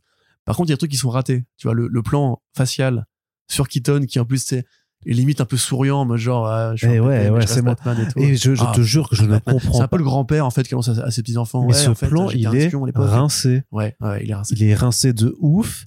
Et le, et le fait que je vois des gens qui vraiment, euh, et, dont, et que j'apprécie, et, La nostalgie quand même. Ouais, c'est ça. Mais, ça- mais ça, ça, me- ça me dépanne. Mais moi aussi, je le kiffe, le Batman de Keaton.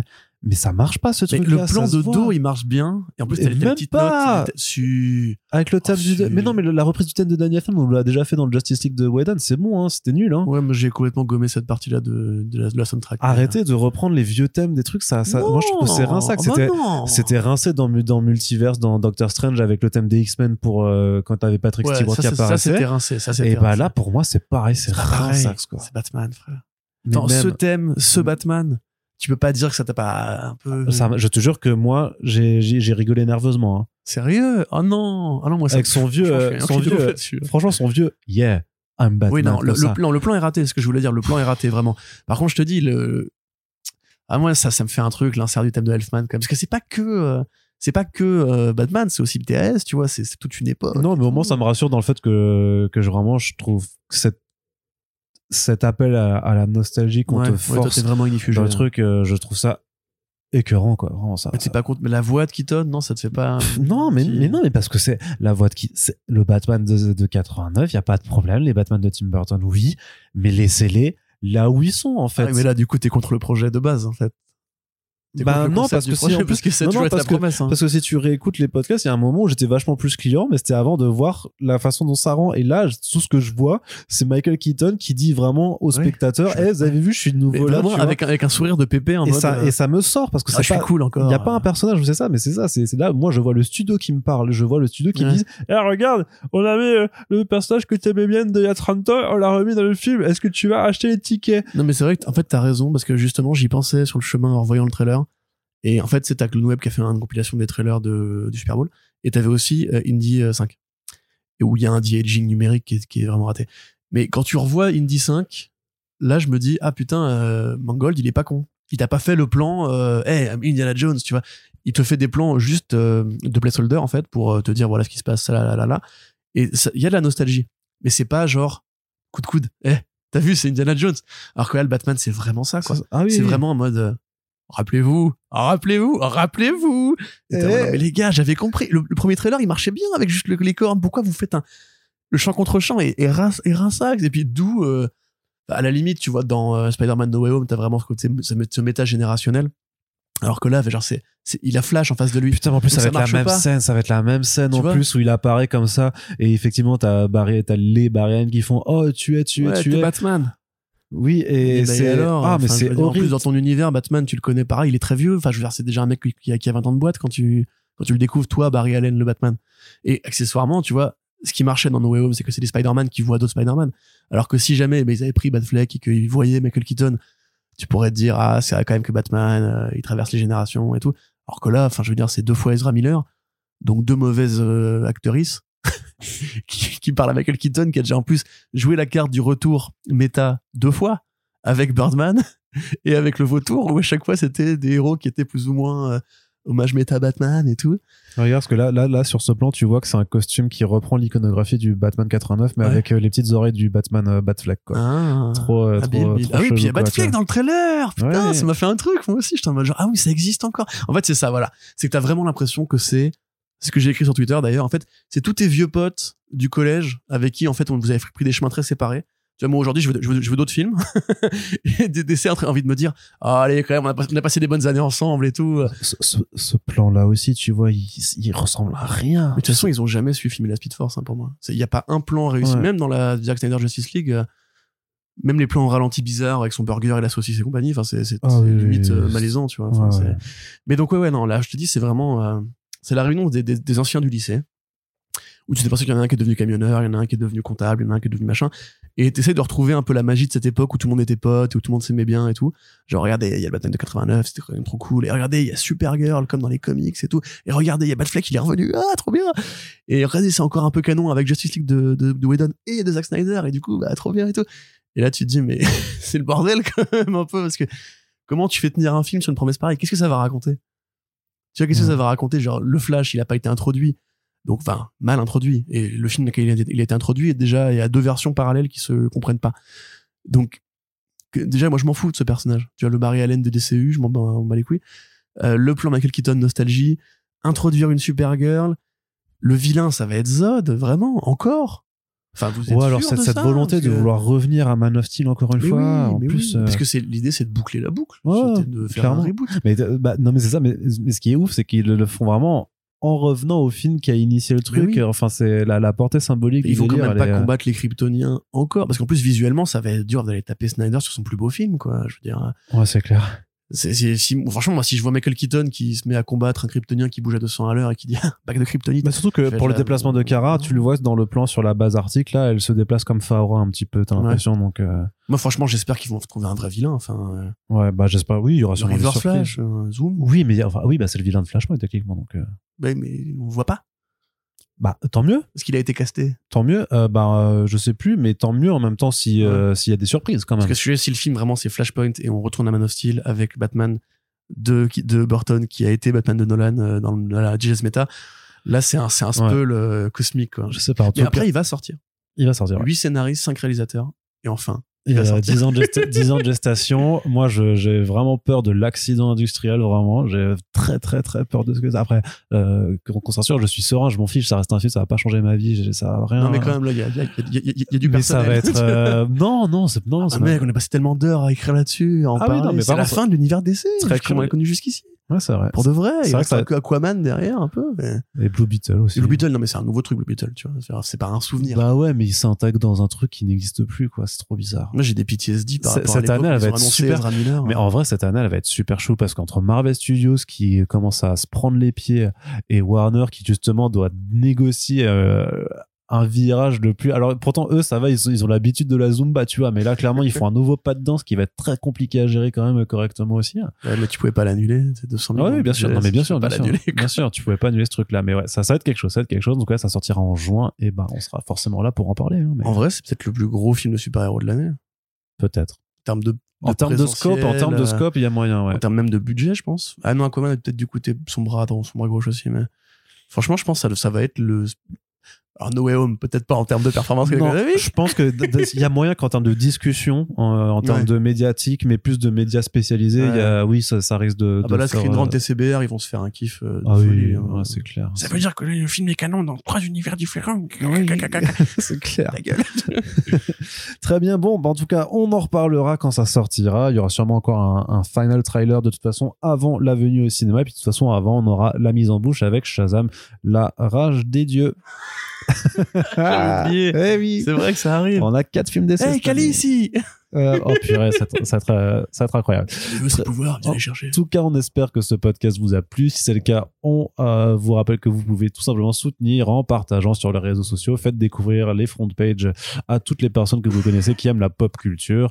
Et vu que ça parle de comics, vous pouvez aussi en parler à vos libraires parce que bah, voilà, dans toutes les annonces qu'on relaie, il y a sûrement des choses à laquelle vous pouvez vous référer ensuite chez euh, les gens qui, dont le métier, c'est simplement de vous conseiller et de vous proposer des bandes dessinées. On vous souhaite une très bonne journée. On se dit à très bientôt pour le prochain front page et les prochains podcasts. Salut Salut